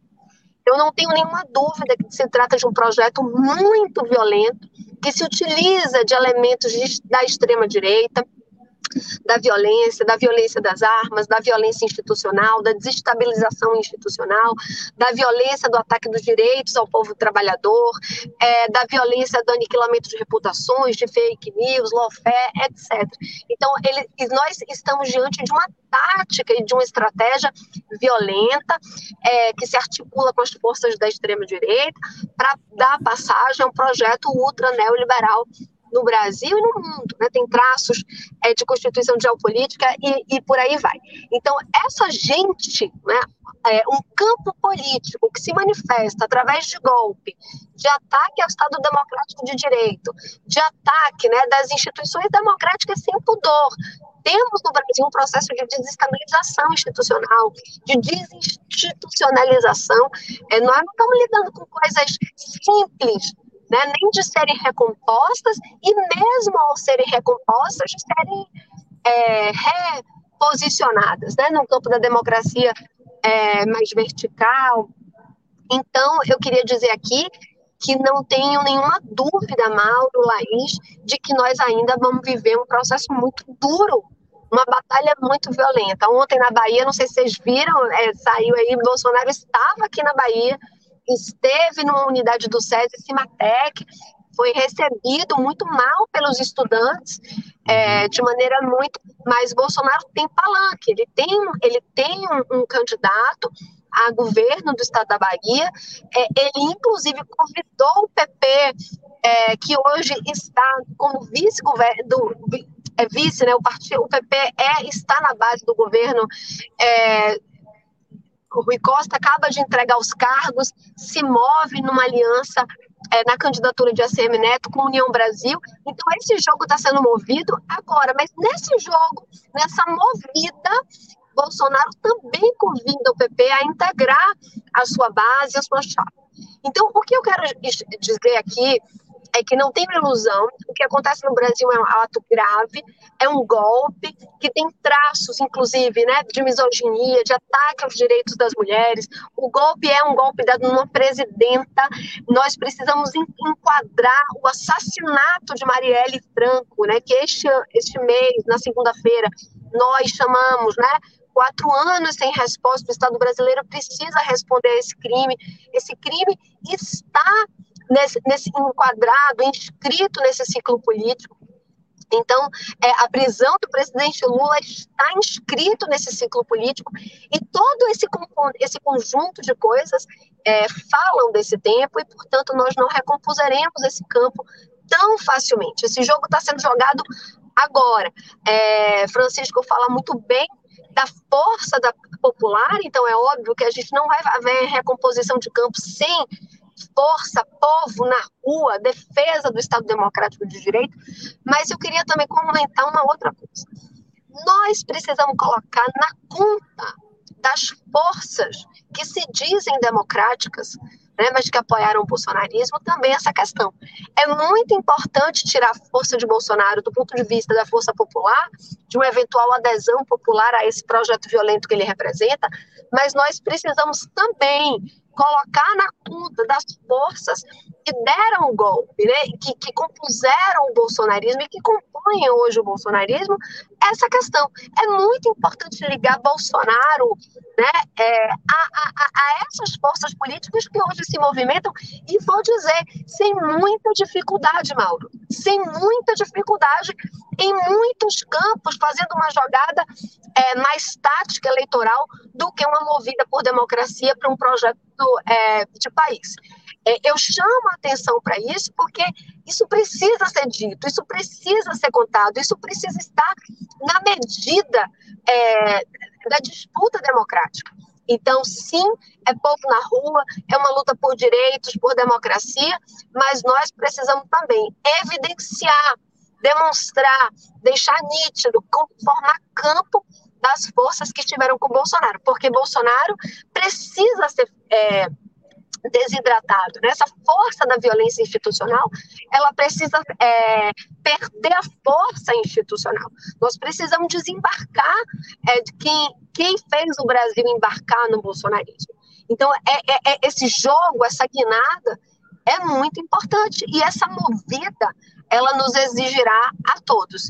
E, e gostaria muito de tratar esse tema também aqui com mais cuidado, Mauro, com mais vagar, porque por exemplo, e aí queria dar só um detalhe que parece que não tem nada a ver, mas aqui na Bahia, Luna, todas as chapas majoritárias, todas, eu estou falando da extrema-direita, representada por esse grupo bolsonarista, ao grupo mais à esquerda, né, digamos, representado aí pela, pelo PSOL, não tem mulheres em suas chapas. Não tem mulheres em suas chapas, Mauro. Acho é, é, é uma, é uma análise muito ruim, Laís, do campo político. Nós precisamos inscrever a violência de gênero, a violência política de gênero, como um dos ataques políticos desse tempo. Quando os diversos grupos políticos montam suas chapas majoritárias, sem a presença de mulheres, e o que elas representam na democracia, no, no movimento social, no movimento popular, nós estamos errando na métrica desse jogo a gente precisa colocar linha é, e, e, e, um pouco de lupa, de aumento em alguns, em alguns dados que não estão sendo é, medidos, Mauro. É, eu tenho colocado essa questão aqui, não, não quero colocar para um partido, dois partidos, eu estou falando da ausência é, de vozes né, que representam hoje a democracia brasileira, que estão ausentes dos espaços de decisão, dos espaços de mobilização social e acho que isso vai nos custar muitíssimo. Falei disso, isso vai nos custar muitíssimo, nos custa muitíssimo em termos de mobilização, mobilização é, social e popular. Então, acho que vai ser um jogo duríssimo, vai ser muito violento e nós precisamos estar muito preparadas em todos os lugares é, para fazer essa disputa, porque essa disputa é a disputa da democracia brasileira e ela é maior do que e nós não temos medo, né? Como diz Marighella, não tem tempo para ter medo, a gente não tem tempo para ter medo e a gente vai para cima e a gente vai derrotar Bolsonaro. Legal. É sintomático de como a questão de gênero, a questão de raça também, atravessa esse momento da luta política, que no Dia Internacional das Mulheres, dia 8, o evento patrocinado aí pelo por essa uh, turma que se assenhorou do Estado brasileiro, o principal evento deles foi um evento do presidente da Câmara dos Deputados, Arthur Lira. Ciclo Brasileiro de Ideais Mulher, era o nome do evento. Sabe quantas mulheres tinha? Nenhuma. Eles fizeram um evento no Dia Internacional de, da Mulher sobre as mulheres e só tinha o Bolsonaro, o Arthur Lira, o Paulo Guedes, o Tarcísio de Freita e o Rodrigo Garcia. Então, dá para entender o lugar que cada um ocupa aqui na sociedade. Para encerrar, Maria, dá para mostrar a manifestação ou melhor não? Dá? Então vamos ver. E a gente encerra eu, vendo a manifestação. Ai, peraí, deixa eu ver como é que tá. Eu, eu vou. Peraí. Peraí, eu vou lá, gente. Eu vou ver como é que tá. Parece que tá dispersando aqui. Eu tô sem máscara, meu Deus. Peraí. Não, mostre de longe, então, sem problema. Ah, tá bom. Melhorou. Eu vou chegar Bahia. mais perto. Estamos aqui em frente ao Tribunal de Justiça da Bahia. Tá, as crianças aqui, vocês conseguem ver? As crianças, filhos e filhas das trabalhadoras e trabalhadores da Bahia de Salvador. Movimento aqui na frente do TJ. Peraí, agora dá, acho que. Será? Muito bem, Maria. Muito bonito. Aí as Deixa crianças, as é só eu que não estou conseguindo ver direito. Ai, será que eu estou... Tá dando para ver, tá dando para ver. A bandeira, as bandeiras se abrindo. A gente está tirando agora uma comissão aqui o que nós exigimos? Prorrogação! O que nós exigimos? Prorrogação! Exigimos. O que nós exigimos? Prorrogação! O que queremos? Prorrogação! Exigimos o que a gente. Eu não vi! Mais alto! O que queremos? É o que grita. Legal, Maria. Obrigado, querida. Um beijo, grande beijo. Valeu. Com essa transmissão ao vivo da manifestação lá de Salvador, encerramos essa primeira parte do giro. Francisco, muito obrigado pela tua presença. Aluna queridíssima. Laís, obrigado também. Você volta lá para a edição. Obrigado, pessoal. Valeu. Fica aí, Laís, um minutinho. Tchau, Valeu. Francisco. Valeu. Boa luta. Aluna, querida. Tchau. É, Laís, valeu, né? Valeu. Algumas pessoas comentaram que eu tô, eu tô com muito escuro, né? Isso. Aqui, mas eu esqueci de usar minha câmera, gente. Na próxima ah, vez eu coloco minha câmera, isso. que é uma câmera legal tal, mas tô meio escuro mesmo. Tá Valeu, Laís. Obrigadão. Boa jornada. Nos vemos lá na edição. Tchau. O Adão Silveira me pergunta aqui, Mauro, gostaria de saber se atualmente há exército nazista na Rússia. Não, não há. A gente tem na Ucrânia esse grupo, o Esquadrão Azov, que está integrado à Guarda Nacional é, da Ucrânia, portanto, integrado ao exército ucraniano. Há outros grupos neonazistas de caráter paramilitar na Ucrânia, não apenas o Azov. Agora, é importante dizer que na Rússia também. Né? Na Rússia também. E apesar de não haver uma integração formal, nós temos, por exemplo, o mais famoso desses grupos é o chamado Milícias do Grupo Wagner, que é uma organização paramilitar neonazista, de fato, com vinculações informais no interior das Forças Armadas Russas e atuam, em muitos casos, a pedido, sob comando do governo russo. Eles estão, foram convidados, convocados pelo Putin para entrar na guerra da Ucrânia agora. Eles são é, é, são mercenários, atuam, por exemplo, hoje na, na Crimeia, anex, praticamente anexada pela Rússia, prestam serviço a vários governos e empresas no leste europeu. Outro grupo é o Interbrigadas, um movimento criado por um antigo partido político, Partido Político Nacional Bolchevique. Também participa do conflito na Ucrânia nesse momento. O Exército Ortodoxo Russo, grupo militante também lá no leste da Ucrânia, fundado em 2014. Batalhão de Unificação e Renascimento Eslavo, ou Batalhão Svarosvich, formado por membros do movimento Rodinover, Fé Nativa Stala. Chegou a ter já 1.200 combatentes, agora estão integrados à Brigada Vostok. O destacamento Jovan, não sei se é assim que se fala, Sevic, é, grupo integrado por Chetniks, partidários da monarquia e colaboracionistas dos fascistas e nazistas durante a Segunda Guerra. Na Sérvia, tem 450 combatentes. E, finalmente, a unidade de voluntários da RNU, Unidade Nacional Russa e outras organizações neonazistas. Eles não estão uh, integrados oficialmente ao exército russo, mas atuam em parceria com o governo Putin. Então, mais uma vez, para dizer, gente, não vamos acreditar em um conto de fadas. Não vamos acreditar. Né? Então, a Ucrânia não é toda nazista, a Rússia não é toda nazista, mas os dois governos têm vinculação com grupos neonazistas. Essa é uma realidade indisfarçável. Né? Às vezes é aqui está dizendo mentira, Mauro, pois é. Então, paciência. Né? Então, é isso aí. Vamos falar de Brasil agora e vamos falar de pesquisa. Trouxe aqui um grande analista de pesquisa, grande amigo, Mário Vitor Santos. E aí, Mário, tudo bom? Tudo bem, Mauro? Prazer falar com você. Prazer estar de novo aqui para conversar com a comunidade. Grande alegria na tua presença. A gente teve hoje, foi nossa manchete, é a manchete do Giro hoje, essa pesquisa Quest é, para o estado de São Paulo. É a primeira pesquisa estadual. A Quest faz pesquisa, assim como Datafolha, IPEC e Vox Populi, o Quest faz pesquisas presenciais, que, claro, tem uma diferença de qualidade em relação às pesquisas telefônicas ou feitas pela internet.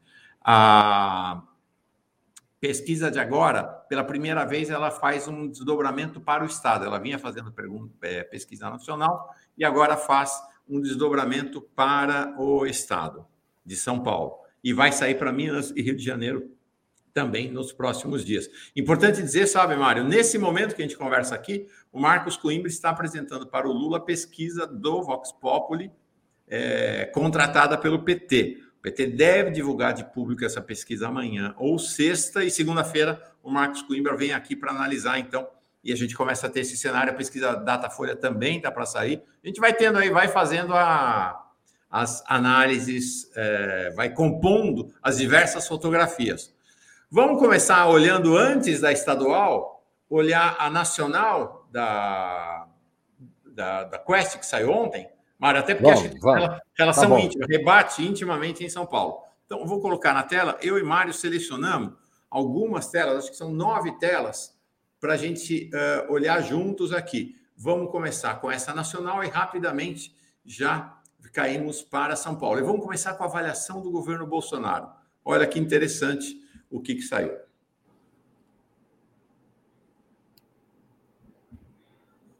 Opa, Deixa eu aumentar um pouquinho aqui a tela para ficar melhor a visibilização para todo mundo. Pronto. Fala, Mário. Então a gente tem aqui Bolsonaro, 49% negativo, vem estável aí uh, desde novembro. Uh, ele em novembro foi o, o fundo do poço, vamos dizer assim, para o Bolsonaro, com 56% negativo, agora 49% negativo, já desde dezembro que ele começou a se estabilizar ao redor dos 50%. O que é interessante é esse, essa linha azul, que é o positivo. Bolsonaro chegou a 19 lá embaixo e agora uma recuperação aí fora da margem de erro, 24 negativo. Mário, você quer comentar essa ou quer que eu mostre as outras em relação ao governo Bolsonaro já? Rapidamente, só para dizer o seguinte: é, esse negativo é uma, é uma soma, eu creio, do ruim e do péssimo. E assim como o positivo do, é, é do, do bom e do ótimo. Isso. Então, é, e o regular é, enfim, regular é, no meio de campo.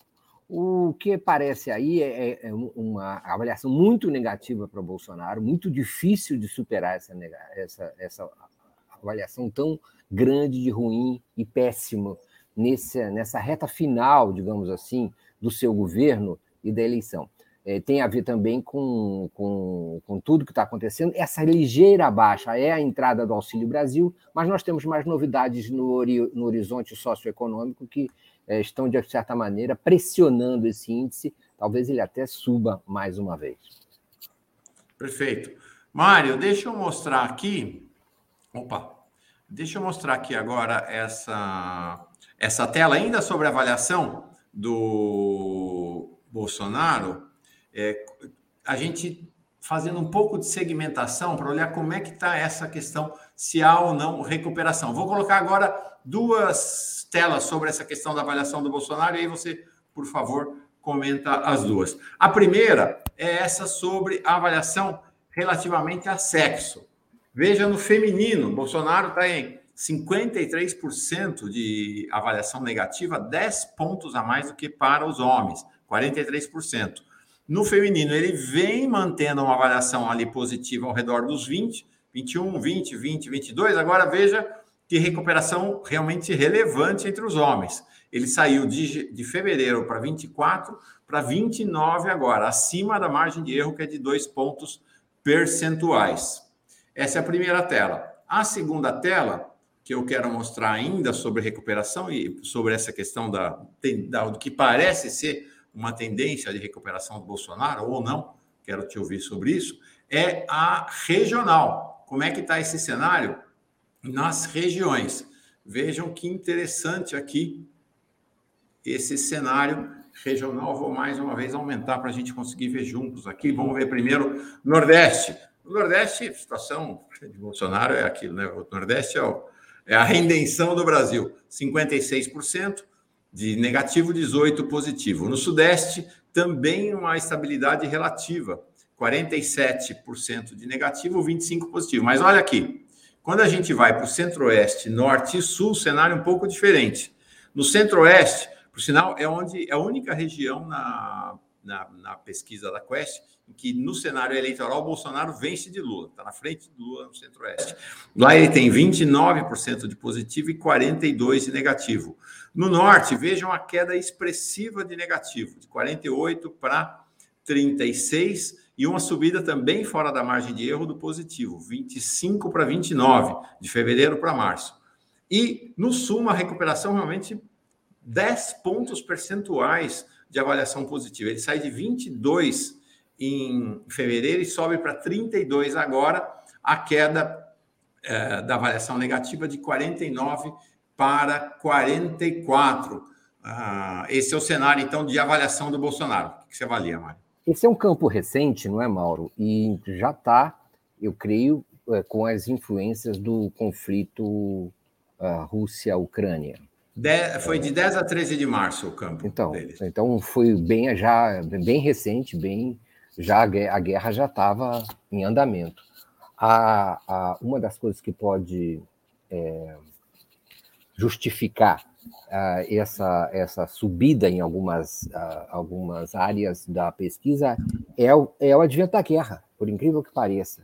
A guerra pode ser responsabilizada por, por, por dificuldades a partir de agora, é como e Bolsonaro pode ter essa justificativa. Não estou fazendo melhor porque a guerra veio, criou uma crise, criou uma situação de inflação. Você acha que a guerra pode favorecer o Bolsonaro? Pode favorecer o Bolsonaro do ponto de vista da desculpa da alegação, da, da falta de, de é, é, é, enfim, de argumentos. É, não é minha responsabilidade. Assim como no caso da Covid, ele pode dizer o seguinte: eu, eu tentei fazer melhor, tentei é, abrir é, o comércio, tentei abrir as atividades econômicas. Se nós entramos em crise, é por conta dos governos estaduais e municipais que não é, atenderam meu, meu apelo e, e, e, resolveram fechar tudo de forma. E, e essa esquerda, que também defendeu é, o fechamento. Então, ele sempre tem uma desculpa, e essa pode ser uma desculpa agora. Agora, claro que há outros elementos.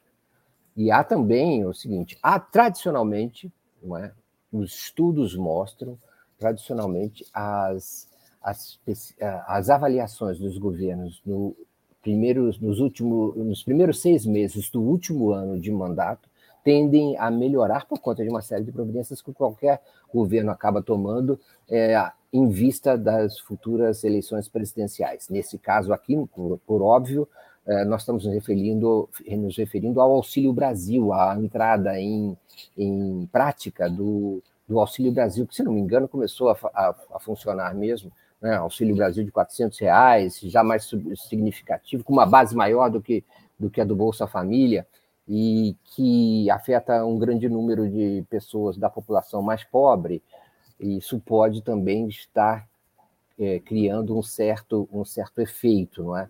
Ah, porém, há outras, há outras indicações que mostram não é, que vai ser difícil o Bolsonaro manter essa ascensão é, ou pelo menos uma é, diminuição da sua avaliação negativa ao longo desse ano. De fato, a pesquisa Quest, eu não estou com a tela aqui, mas ela mostra de fato o impacto do Auxílio Brasil. Né? O Auxílio Brasil está impactando nos segmentos mais pobres da população, na visão na, do Bolsonaro.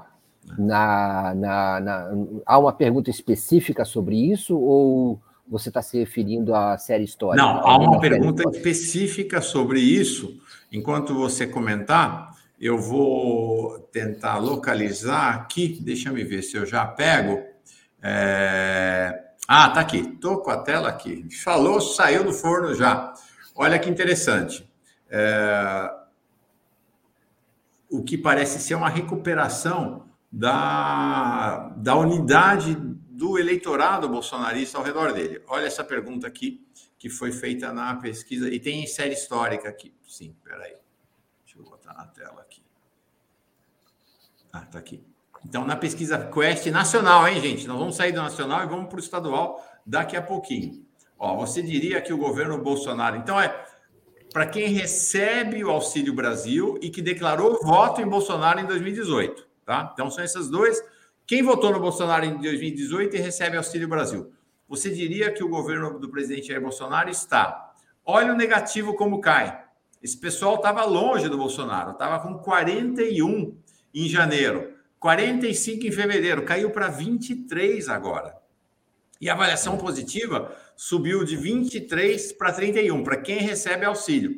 Mas mesmo para quem não recebe auxílio nessa base eleitoral bolsonarista, tem uma queda aqui de fevereiro para março de 35 para 29 na avaliação negativa de Bolsonaro e na positiva subiu lá de 23 de janeiro, 30 e 34. Então ele volta é. a coesionar a base dele, né, Mário?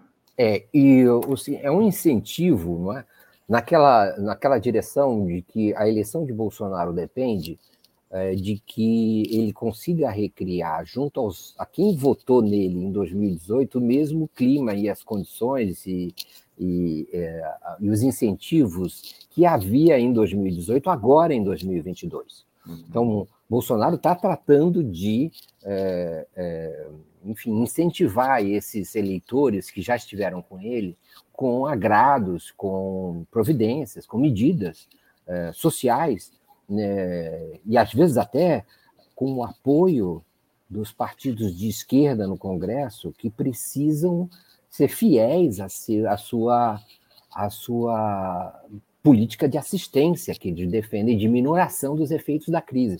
Então, acabam uh, sendo aprovado, como não poderia deixar de ser, um Auxílio Brasil razoável, uh, e isso acaba influenciando as taxas de intenção de voto uh, e de avaliação do Bolsonaro, que acaba sendo o principal, o principal beneficiário dessa espécie de não diria armadilha, mas de polígono de forças que acaba sendo criado para minorar a crise econômica gerada por diversos fatores.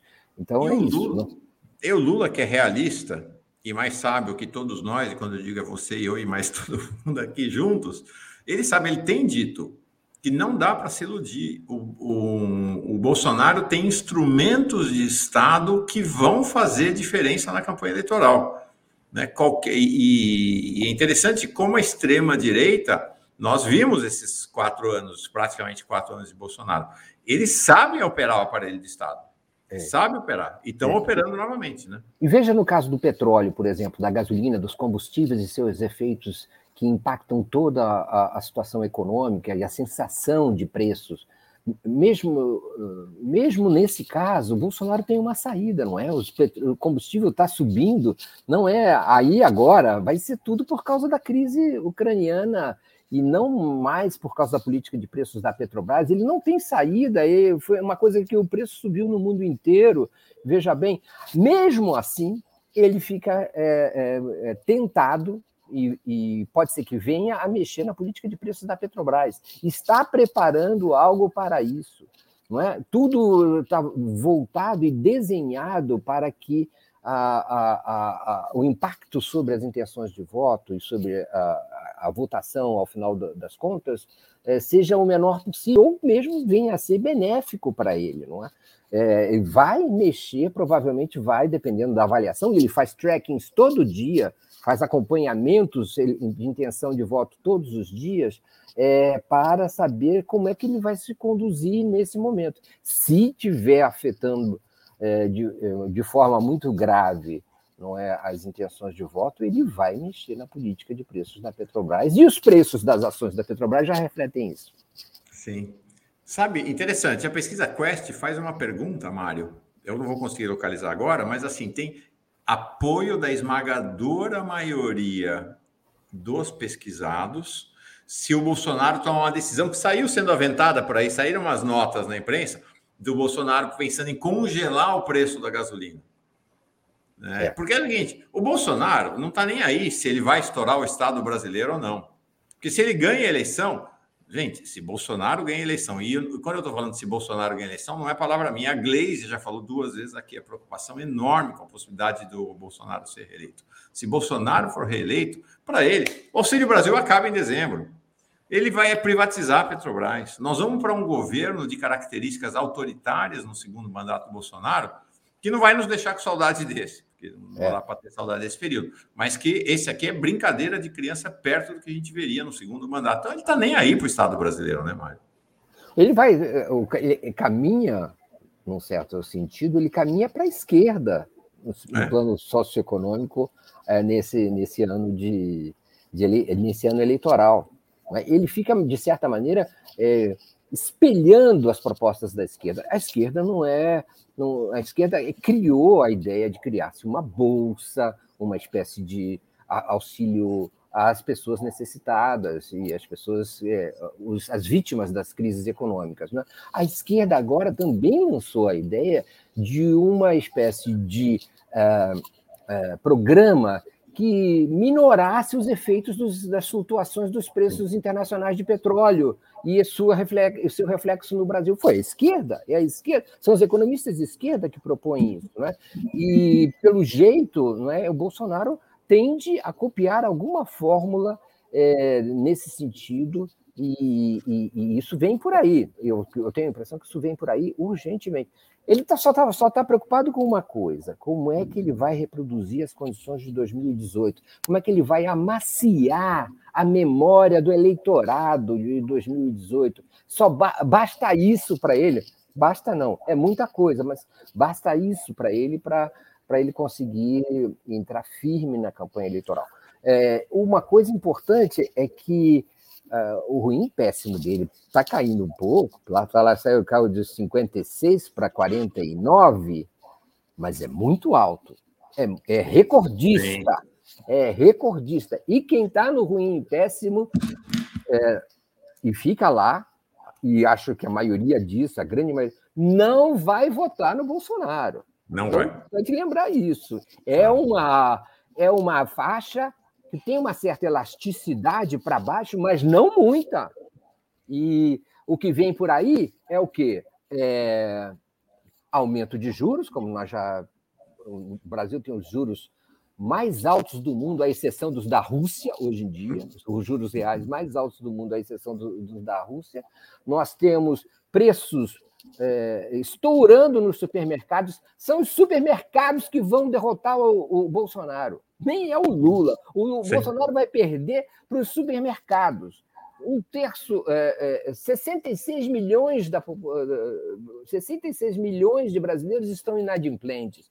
um terço disso é cartão de crédito. E 69% desse um terço é dívida com quê? Com supermercado. Então, é, é, pode, Bolsonaro, é, o Bolsonaro precisa resolver o problema da, da, das pessoas. As pessoas Sim. reais, elas não estão em boa situação econômica. É, isso é importante. Quando a gente está ponderando aqui sobre Bolsonaro e dizendo que ele não é um cachorro morto, isso não quer dizer que ele virou favorito da eleição. Muito longe disso, tá certo? O Lula continua favoritíssimo e as condições reais da economia é, não, não favorecem Bolsonaro. Mas vamos ver, né? O cenário da campanha é um cenário muito inóspito e imprevisto. Antes da gente ir para o Estado, o último quadro que eu queria mostrar, Mário, é o quadro exatamente para a gente poder até depois comparar com o cenário estadual, é a tela da eleição uh, presidencial em âmbito nacional da pesquisa Quest, divulgada ontem. Então, está aqui. Esse é o cenário nacional da pesquisa Quest. Deixa eu aumentar para. São, uh, são cenários distintos. Não, tem o primeiro é o cenário atual e depois tem a evolução do cenário. Olha, o cenário atual, três cenários. Tá? Lula 44, Bolsonaro 26, Moro 7, Ciro 7, Dória 2, André Janones 2, Simone Tebet 0, é, Felipe Dávila 0. Nesse cenário não tem Eduardo Leite. Cenário 2. Cenário 2, então, é, com todos, né? inclusive Eduardo Leite. Não muda muito, né? Bolsonaro, é, Lula 45, Bolsonaro 25, Moro 6, Ciro 7, continua tudo mais ou menos igual. Mas aí tem um terceiro cenário, tirando o Moro, e tirando o João Dória, e tirando o Janones, Tebet, Felipe Dávila, e aí deixando Eduardo Leite. Nesse cenário, Lula tem 44, Bolsonaro 48, perdão, Bolsonaro 28, Ciro Gomes 8, veja que Ciro não cresce né, de nenhum jeito, uh, Eduardo Leite fica com 3. Vou agora mostrar a evolução a evolução de janeiro para cá, Lula foi de 45 para 45 para 44. Bolsonaro cresceu fora da margem de erro, foi de 23 janeiro, 23 fevereiro, 26 agora. Moro e Ciro estacionados em 7, Dória estacionado em 2, Janones em 2 e assim vai. Esse é o cenário nacional, Mari, que na sequência nós vamos ver o rebate desse cenário em São Paulo. Uma coisa importante para lembrar é o seguinte: a distância e o contraste entre essa pesquisa presencial da Genial Quest, Quest e, a, e as pesquisas telefônicas, uhum. que vinham se sucedendo nas últimas semanas numa, numa frequência irritante para certas pessoas, não é? Uhum. é? Nós temos aí uma diferença que se mantém na casa dos 19, 20%, se eu não me engano. É, é, é essa casa mesmo. É, e aí está 18%, não é? No primeiro cenário, depois 20%, depois 20, 20 pontos percentuais. É essa, é essa a média da, da distância que as pesquisas, muitas das pesquisas é, presenciais têm é, mostrado, em oposição à pesquisa do Poder Data, mesmo da XP, IPESP, é, nessas que aí mostram 10 pontos percentuais. Ah só para falar, nessas pesquisas o que acontece? O Lula cai para 40 e o Bolsonaro sobe para 30. Está sendo Sim. mais ou menos esse o perfil nas telefônicas, né? Então, nós temos então dois padrões de pesquisas: as pesquisas presenciais e as pesquisas é, telefônicas ou telemáticas. É, elas, as, os dois, esses dois blocos apresentam resultados consistentes entre si as presenciais com uma, uma distância de 20 pontos percentuais em média e as um, telefônicas com uma distância de 10 pontos percentuais em média. É, o dobro, enfim, enfim, aonde está a verdade? O, o, qual é o retrato mais fiel da situação? Eu tendo a achar, com o Marcos Coimbra, que o retrato muito mais fiel é daquele aquele das presenciais, que não subrepresenta os, uh, os mais pobres, os muito pobres na pesquisa. E é uma população que é que é muito que é muito é, digamos assim importante no, em sua votação é, porque ela é meio menos afetada pelos meios de comunicação ela não é tão informada ou de, desinformada e ao mesmo tempo ela é muito numerosa e muito tende a ser majoritariamente muito petista lulista e mais de esquerda. Então é, essas essa é, eu, eu, queria chamar a atenção. A, a impressão é a seguinte é que é inelástica, é, não varia muito, é, as, não variam muito ao longo dos últimos meses, dos últimos tempos, o amplo favoritismo do presidente Lula nessa, nessa pesquisa eleitoral, segundo a Quest. Se eu não me engano, ele, ele, nesse caso, no limite, no frigir dos ovos, Lula seria eleito no primeiro turno. Uhum. É? Lula, eh, se as urnas espelharem o que diz a pesquisa Quest, ele está, eh, estaria eleito no primeiro turno. Claro que a gente sabe que tem muito chão pela frente, que isso pode mudar e talvez vá mudar, mas é esse o, o cenário. Quer dizer, aquilo que vinha sendo anunciado como uma virada, é, talvez precisa, precise, precisemos esperar mais tempo para ter. Batizado, é, tem que esperar. É. Tem, muito, tem muita campanha pela frente. O, tá aqui... Uma coisa que eu queria te sugerir, Mauro, não sei se tem aí, é a, a, a cruzamento entre os, leitores, os eleitores que valorizam o tema da corrupção e as intenções de voto. Nesse, esse é um dos temas da pesquisa em que Bolsonaro tem a liderança. Vai bem. É, eu vou, vou encontrar enquanto você responde essa pergunta aqui. Vocês acham que a queima da imagem do Moro nesses últimos tempos, devido ao Kim, Mamãe Falei, etc., pode concentrar os votos do Moro novamente Bolsonaro? Eu acho que não. Eu tenho a impressão que o Moro, o Moro é uma alternativa para quem é, é, saiu do Bolsonaro e não quer voltar para ele. E, e num dos cenários ali, salvo engano, acho que no terceiro cenário, é, os votos do, dos brancos e nulos, ou os votos de, é, do, da terceira via, não, é, não sendo Ciro Gomes e Eduardo Leite, é, acabam sendo igualmente divididos se não beneficiarem o Lula.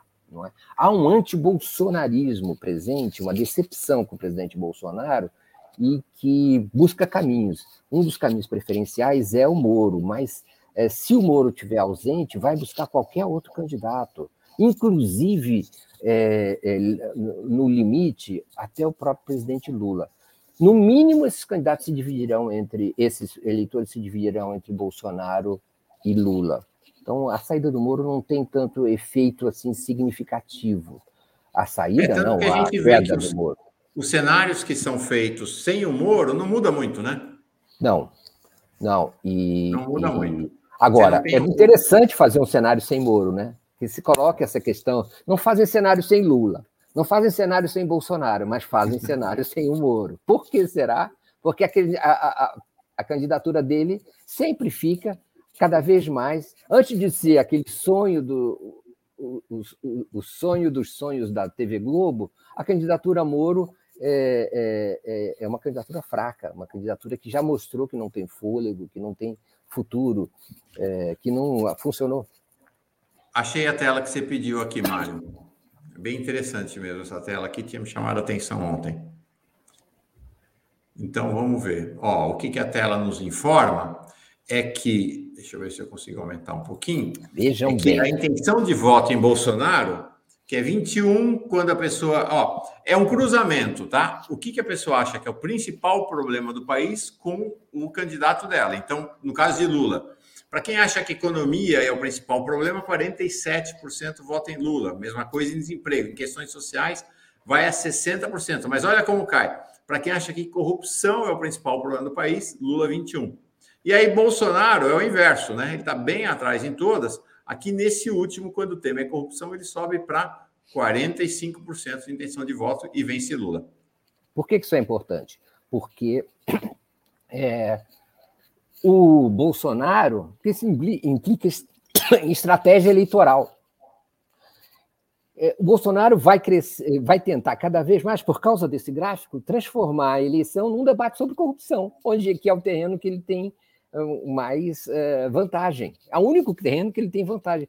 Ele precisa puxar a, a retórica dele, a linha de campanha dele, em ataques à corrupção petista suposta corrupção petista, e, e, e afastar o tema econômico é, do, do, do debate, dizer que não é responsabilidade dele. Ao mesmo tempo, Lula precisa transformar a, a, a, o debate eleitoral, enfim, a retórica eleitoral, toda a linha de campanha dele na discussão sobre economia, sobre questões sociais, sobre desemprego. Esse é o terreno de vantagem, de vantagem é, e de credibilidade é, do Lula junto ao eleitorado.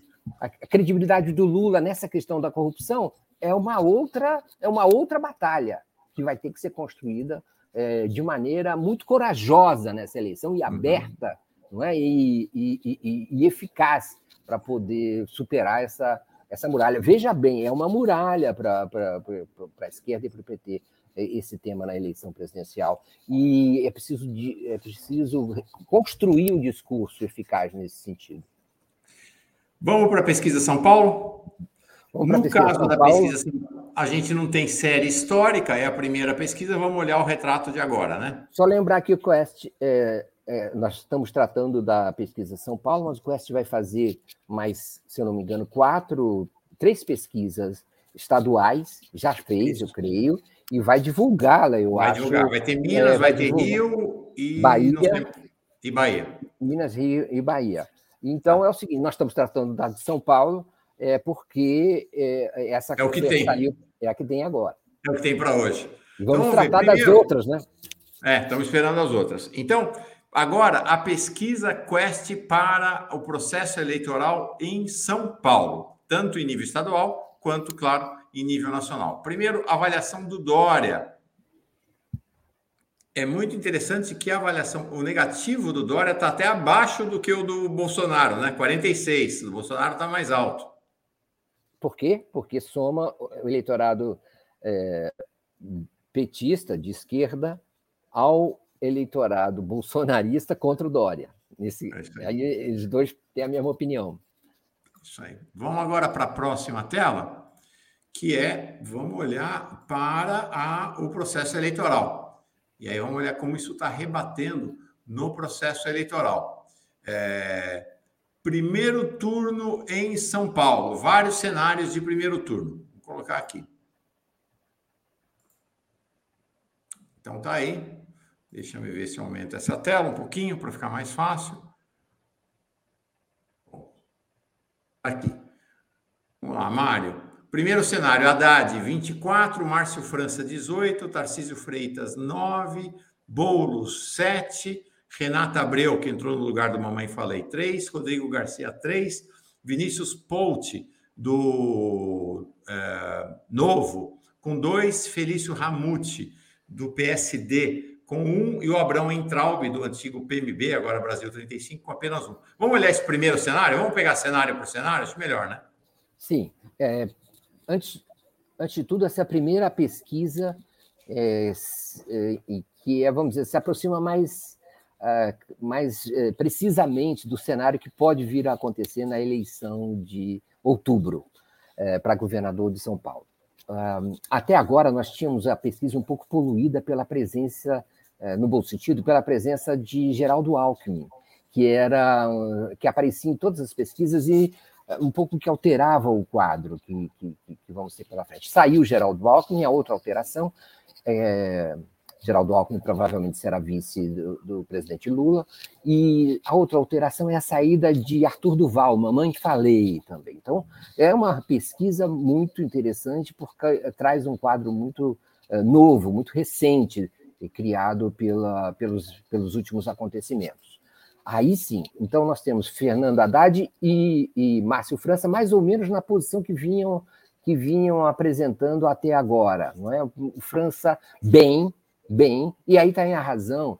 É, Haddad lidera, mas França está bem, e, e, e aí está a razão porque Márcio França mantém sua, suas pretensões a, a, governatoriais em São Paulo. Né? Ele tem uh, ele tem que vai conduzir essa, essa, essa pretensão até o limite do prazo eleitoral de decisão das candidaturas. Mário, uh, um elemento aqui que me chamou a atenção é o Boulos. Eu esperava ele melhor, né? 7% só. Boulos é, é, precisa tomar Primeiro, da onde vem essa, essa popularidade do Tarcísio Freitas? Pois é. Nem, Vamos falar mais nem, dele depois. Né? Nem pré-candidatura anunciou, não é? E não da, tem nem partido, não está nem filiado a partido nenhum, Mário. Não está filiado a partidos, não se sabe por onde ele vai se candidatar. Se se candidatar, e, e, o Tarcísio Freitas é um fenômeno das redes sociais, é um fenômeno dos grupos de WhatsApp, é um fenômeno do, da, da, da, escuridão da, dos contatos interpessoais. Então, é o bolsonarismo, né? É o bolsonarismo. Isso aí, ó, isso é o bolsonarismo passivo ainda, hein? não é o bolsonarismo ativo. É o, é o vamos dizer, o bolsonarismo basal, Uh, o Boulos. O Boulos é o seguinte: o Boulos precisa é, decidir, decidir se vai desistir, e provavelmente deveria, antes de cair mais.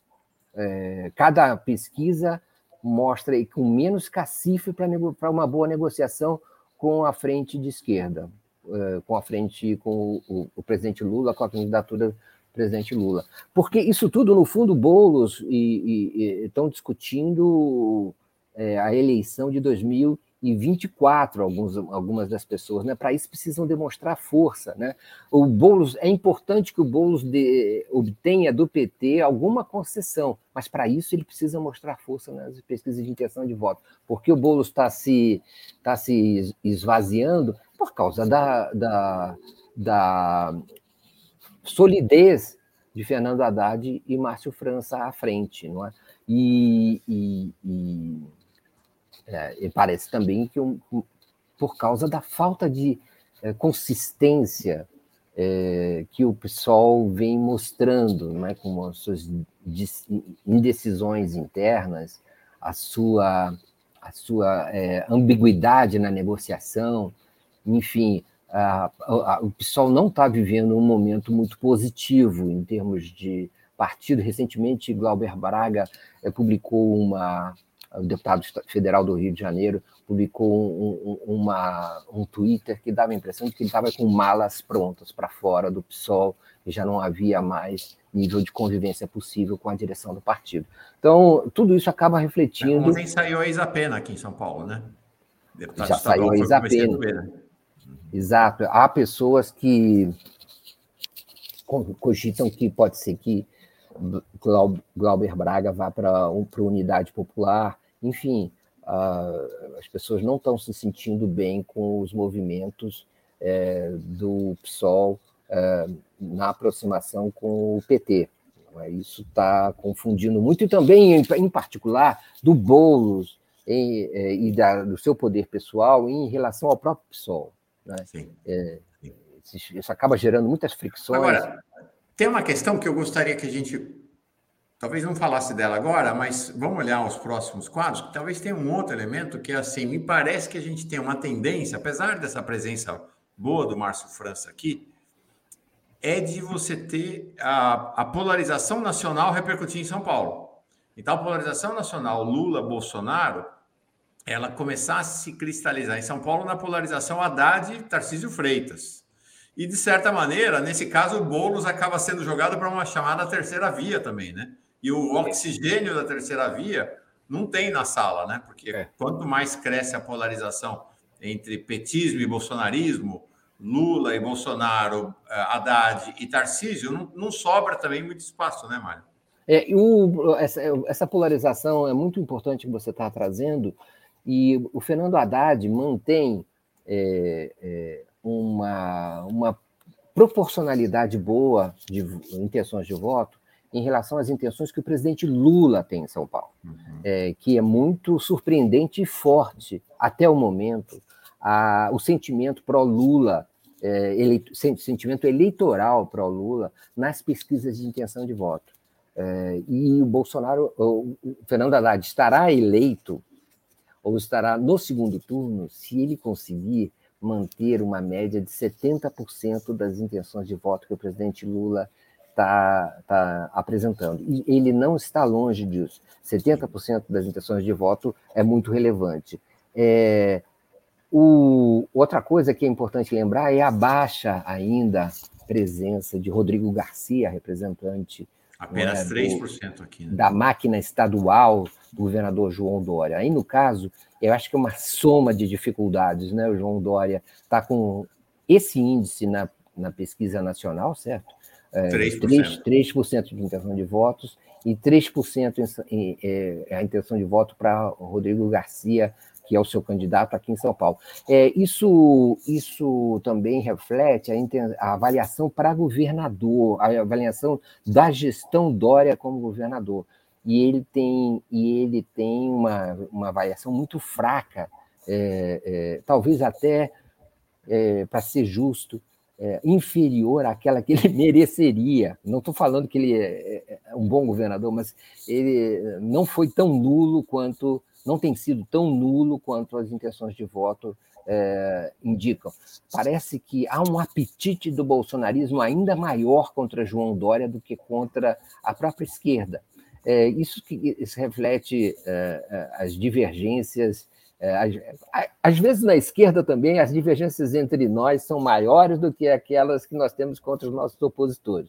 Isso também acontece no, no, bloco, no bloco da direita, e, de certa maneira, é reconfortante que isso aconteça assim. O Dória foi eleito para ser uma espécie de Cristo para os bolsonaristas, e isso aparece nas pesquisas. Isso é preocupante pelo seguinte sentido: mostra a força do bolsonarismo, mostra a força das conexões entre os bolsonaristas. É? E também isso tem uma, uma, uma influência sobre, de dois aspectos. Primeiro, movimento anti-vacina, ou contra fechamento da, da, da, das cidades e dos estados por conta do combate à Covid-19.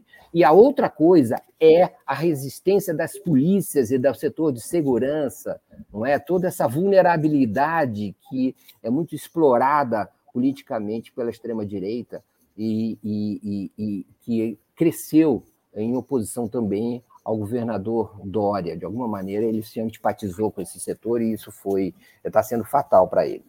É, e vamos lembrar, né? Em boa parte do governo Bolsonaro, o grande alvo e inimigo de Bolsonaro foi Dória, não foi nem Lula, né? Lula está crescendo mais recentemente, quando o tema da eleição entrou em tela.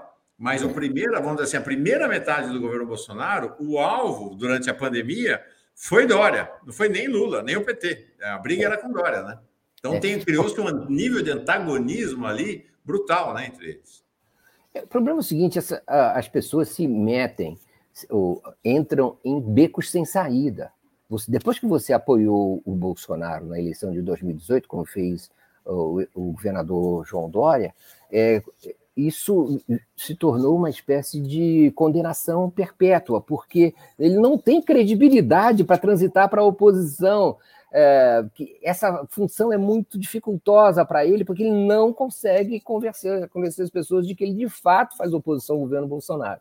É, quem funciona bem como opositor é Lula. Lula, então, carreia, e carreia todo o sentimento oposicionista e tem legitimidade, tem credibilidade para isso, e os outros ficam a ver navios. Quando eles tentam transitar, é, não há mais espaço para eles, não há mais fôlego.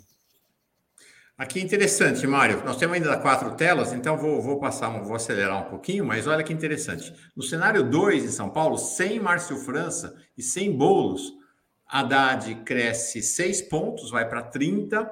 Tarcísio sobe 1, vai para 11. Renata Abreu sobe 4, vai para 7.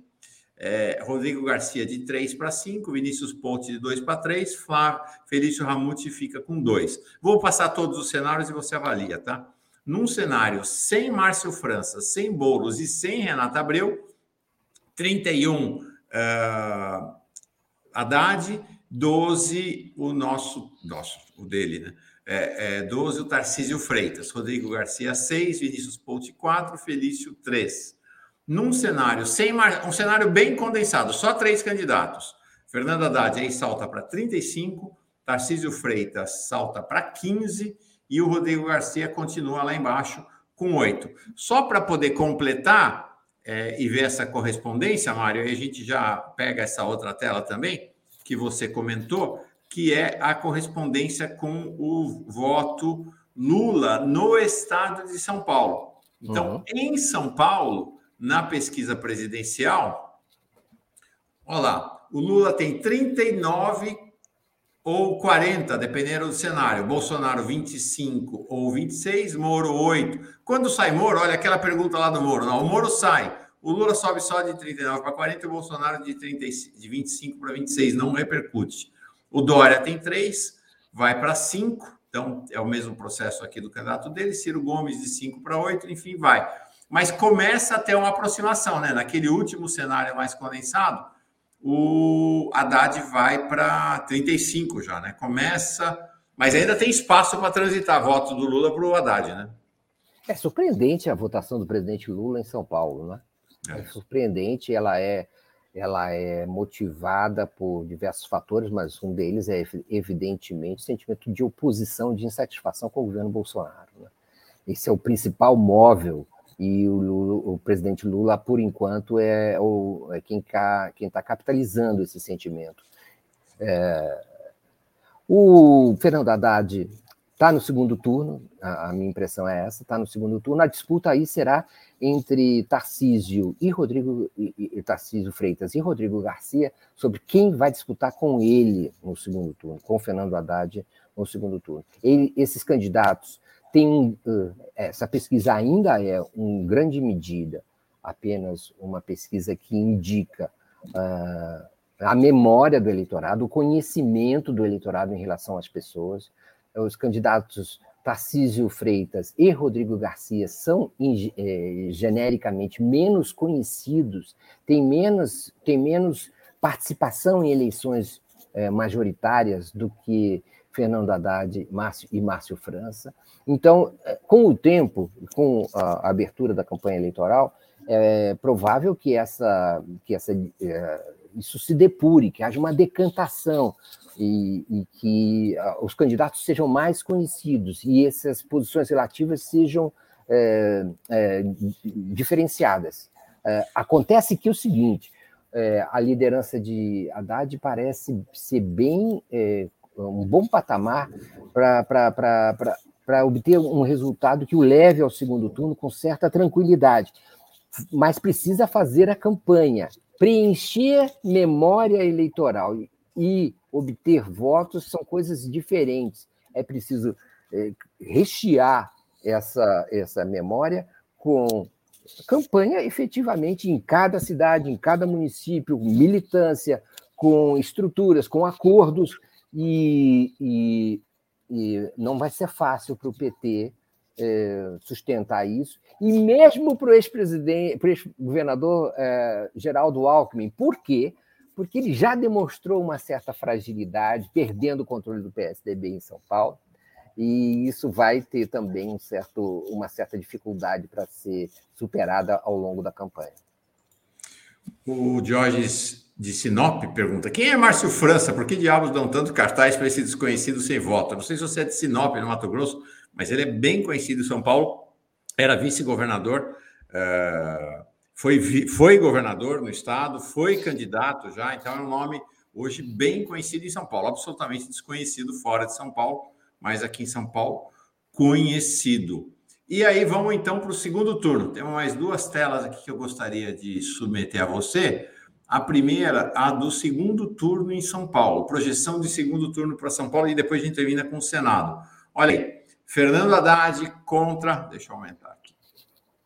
Fernando Haddad, 41, Rodrigo Garcia, 25.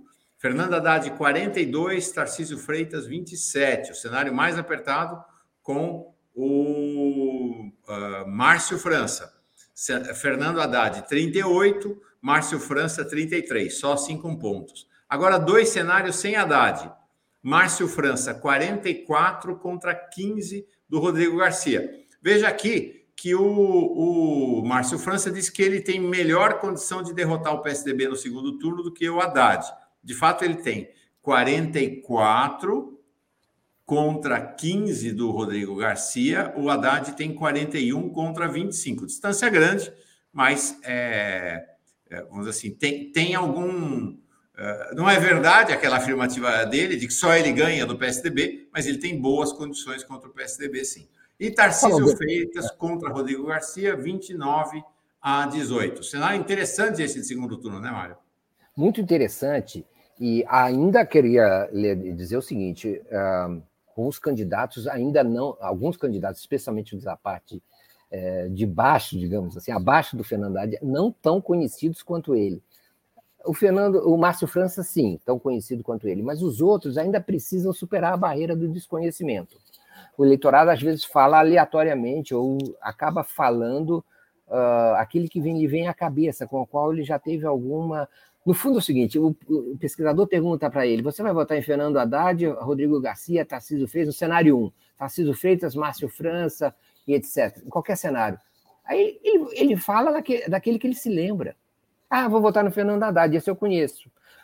Quando chega perto da eleição, essa barreira vai estar tá, vai tá diferente, vai estar tá men menor. Então, é... Agora, eu queria falar o seguinte sobre isso: é, a consistência do Tarcísio Freitas. Na outra, ele apresentava, num dos cenários, 15% de intenção é. de voto. Aqui, é, é, ele não, tá, é, não, não está, digamos assim, irrelevante, ao contrário. Continua mostrando que é um candidato que tem chances de um, ir para o segundo turno. O que é interessante, talvez, pensar é que as melhores situações são aquelas em que Márcio França é, não retira a candidatura, em que Márcio França é, funciona como uma espécie de barreira para o crescimento do Tarcísio Freitas, ao capitalizar o antipetismo em São Paulo, que é relevante. Então, é, às vezes eu fico pensando assim, fica Márcio França, porque você canaliza aquele voto que vai pro, que poderia ir para o Tarcísio Freitas. E você, enfim, é, funciona como essa, como essa barreira, esses cenários em que o Márcio França aparece e o Tarcísio não consegue crescer tanto. É? E... Então, quer dizer, no final das contas, pode até ser algo positivo para a Haddad, a presença do é, é, Márcio é. França. O Márcio França pode ser positiva para Haddad, e, e, e, agora, outra coisa a anotar é o descolamento que aparentemente está acontecendo de Geraldo Alckmin em relação a Márcio França. Né? É, o Márcio França, que parece ser o autor da ideia de uh, Geraldo Alckmin como vice candidato a vice-presidente do, do, presidente Lula, não uh, consegue, porém, obter o apoio de Geraldo Alckmin para o governo de São Paulo. Alckmin parece preferir Haddad em relação a Márcio França e parece não necessariamente se sentir, e não está, vinculado de qualquer maneira a uma estratégia política eleitoral do PSB, B, é, do Partido Socialista Brasileiro. Ele quer mais é ser vice do presidente Lula de qualquer maneira e, e parece que a recíproca é verdadeira. Para encerrar, aqui talvez um dos motivos também do desconforto do Márcio França em deixar a candidatura ao governo do Estado. Olha aqui que interessante. Datena acaba de sair candidato ao Senado pela União Brasil, provavelmente em aliança com o PSDB, com o Rodrigo, então, junto ali com, em dobradinha com o Rodrigo Garcia, e disparadíssimo na frente para o Senado já. É um nome midiático aí fortíssimo. Então, no primeiro cenário, Datena tem 39, Paulo Scaff 13, Márcio França 15, Janaína Pascoal 6, aí o resto irrelevante. No segundo cenário, sem Paulo Scaff, mesmo assim Márcio França tem dificuldade. 42 para Datena, 21 para Márcio França, 8 para Janaína Pascoal. É... Isso aqui cria um desconforto para o Márcio França, né? Porque uma, uma possibilidade de composição seria o Haddad para o governo e ele para o Senado. Mas com o Datena, com essa força aqui, complica, né, Mário, para ele? É, é, complica, depende dos planos dele, né? Pode ser que ele queira disputar eleições em 2024, pode ser que ele precise estar numa eleição majoritária em São Paulo é, em 2022 para poder se cacifar para uma é. para uma, para uma futura eleição. Aí ele vai ter que vai ter que decidir em qual cenário ele perde menos, porque eu acho que ele perde nos dois, mas é, ele precisa decidir qual que ele perde menos. Talvez seja mais fácil para ele concorrer ao governo do Estado e ser derrotado para o governo do Estado do que, do que para o Senado em São Paulo, né, que é realmente uma Ou ser vice, né? difícil. Ou ser vice. Ou ser vice, ou ser vice, vice-governador do, do, do Haddad. Não é? A, as indicações são de que é a convivência não é boa, não há muito diálogo, não há muita colaboração, ah, é? não há muita tolerância, e, e que chega a ser pior com o Márcio França do que com o Boulos, onde também as Sim. relações não, não são muito fluidas. Uhum, pois é. Fenômeno. Esse da Atena, bom, será que vai, né? Ele é o candidato que mais foi sem nunca ter sido. Mas aparentemente, ainda mais com, essas, com essa pesquisa aí, acho que dessa vez ele vai mesmo, né? O da Atena é, deve. Tem muito, tem muito dinheiro a perder, né? Muito dinheiro a perder, tem que romper os contratos, não pode ser, é. não pode ser apresentador, essas coisas todas, de publicidade também. Então fica complicado também essa decisão. Mas para ele, sempre, qualquer cenário é muito positivo, porque ele tem mídia, ele tem. É, aparece, ele tá, o nome dele está circulando, está é, se renovando, e ele sempre deixa circular isso, flutuar, porque ele é também um especialista em, em publicidade, em marketing pessoal. Legal. É... é isso aí, gente. Está aí a análise da pesquisa. Hoje à noite tem Mário Vitor, de novo, no Boa Noite, 247. Já separei aqui já separei, não, separaram para mim. A Gisele, que estava assistindo, já mandou, falou essa frase do Mário realmente muito legal. Vai para vai os nossos materiais do fim de semana. Quem vai derrotar o Bolsonaro não é nem propriamente o Lula, é o supermercado, é o preço do supermercado. Muito boa essa imagem, realmente. Bem legal essa ideia. É, hoje à noite, então, Mário Vitor, no Boa Noite. Forças do Brasil, sábado, já tem alguém? Como é que tá? Estamos trabalhando nisso, estamos esperando tá mais bom. respostas aqui. Tá. tá bom? Forças do Brasil tem sido muito, muito legal nessas últimas semanas, realmente. Não perco um. Eu vou conversar, teve um outro que eu não consegui assistir, mas você acertou na veia com seus últimos convidados, realmente muito legal mesmo, muito legal. Parabéns. Obrigado, obrigado, Valeu. Mauro. Prazer, Tchau, gente querida. Até amanhã. Amanhã, Paulo Tchau, Pimenta. Gente. Amanhã, Paulo Pimenta volta aqui no Giro. Depois tem Sextou com Sara. Ele que andou fora lá pelo Rio Grande do Sul, vai estar com a gente conversando aqui amanhã. Valeu. Tchau, Mário. Tchau, gente querida. Tchau. Paz e bem.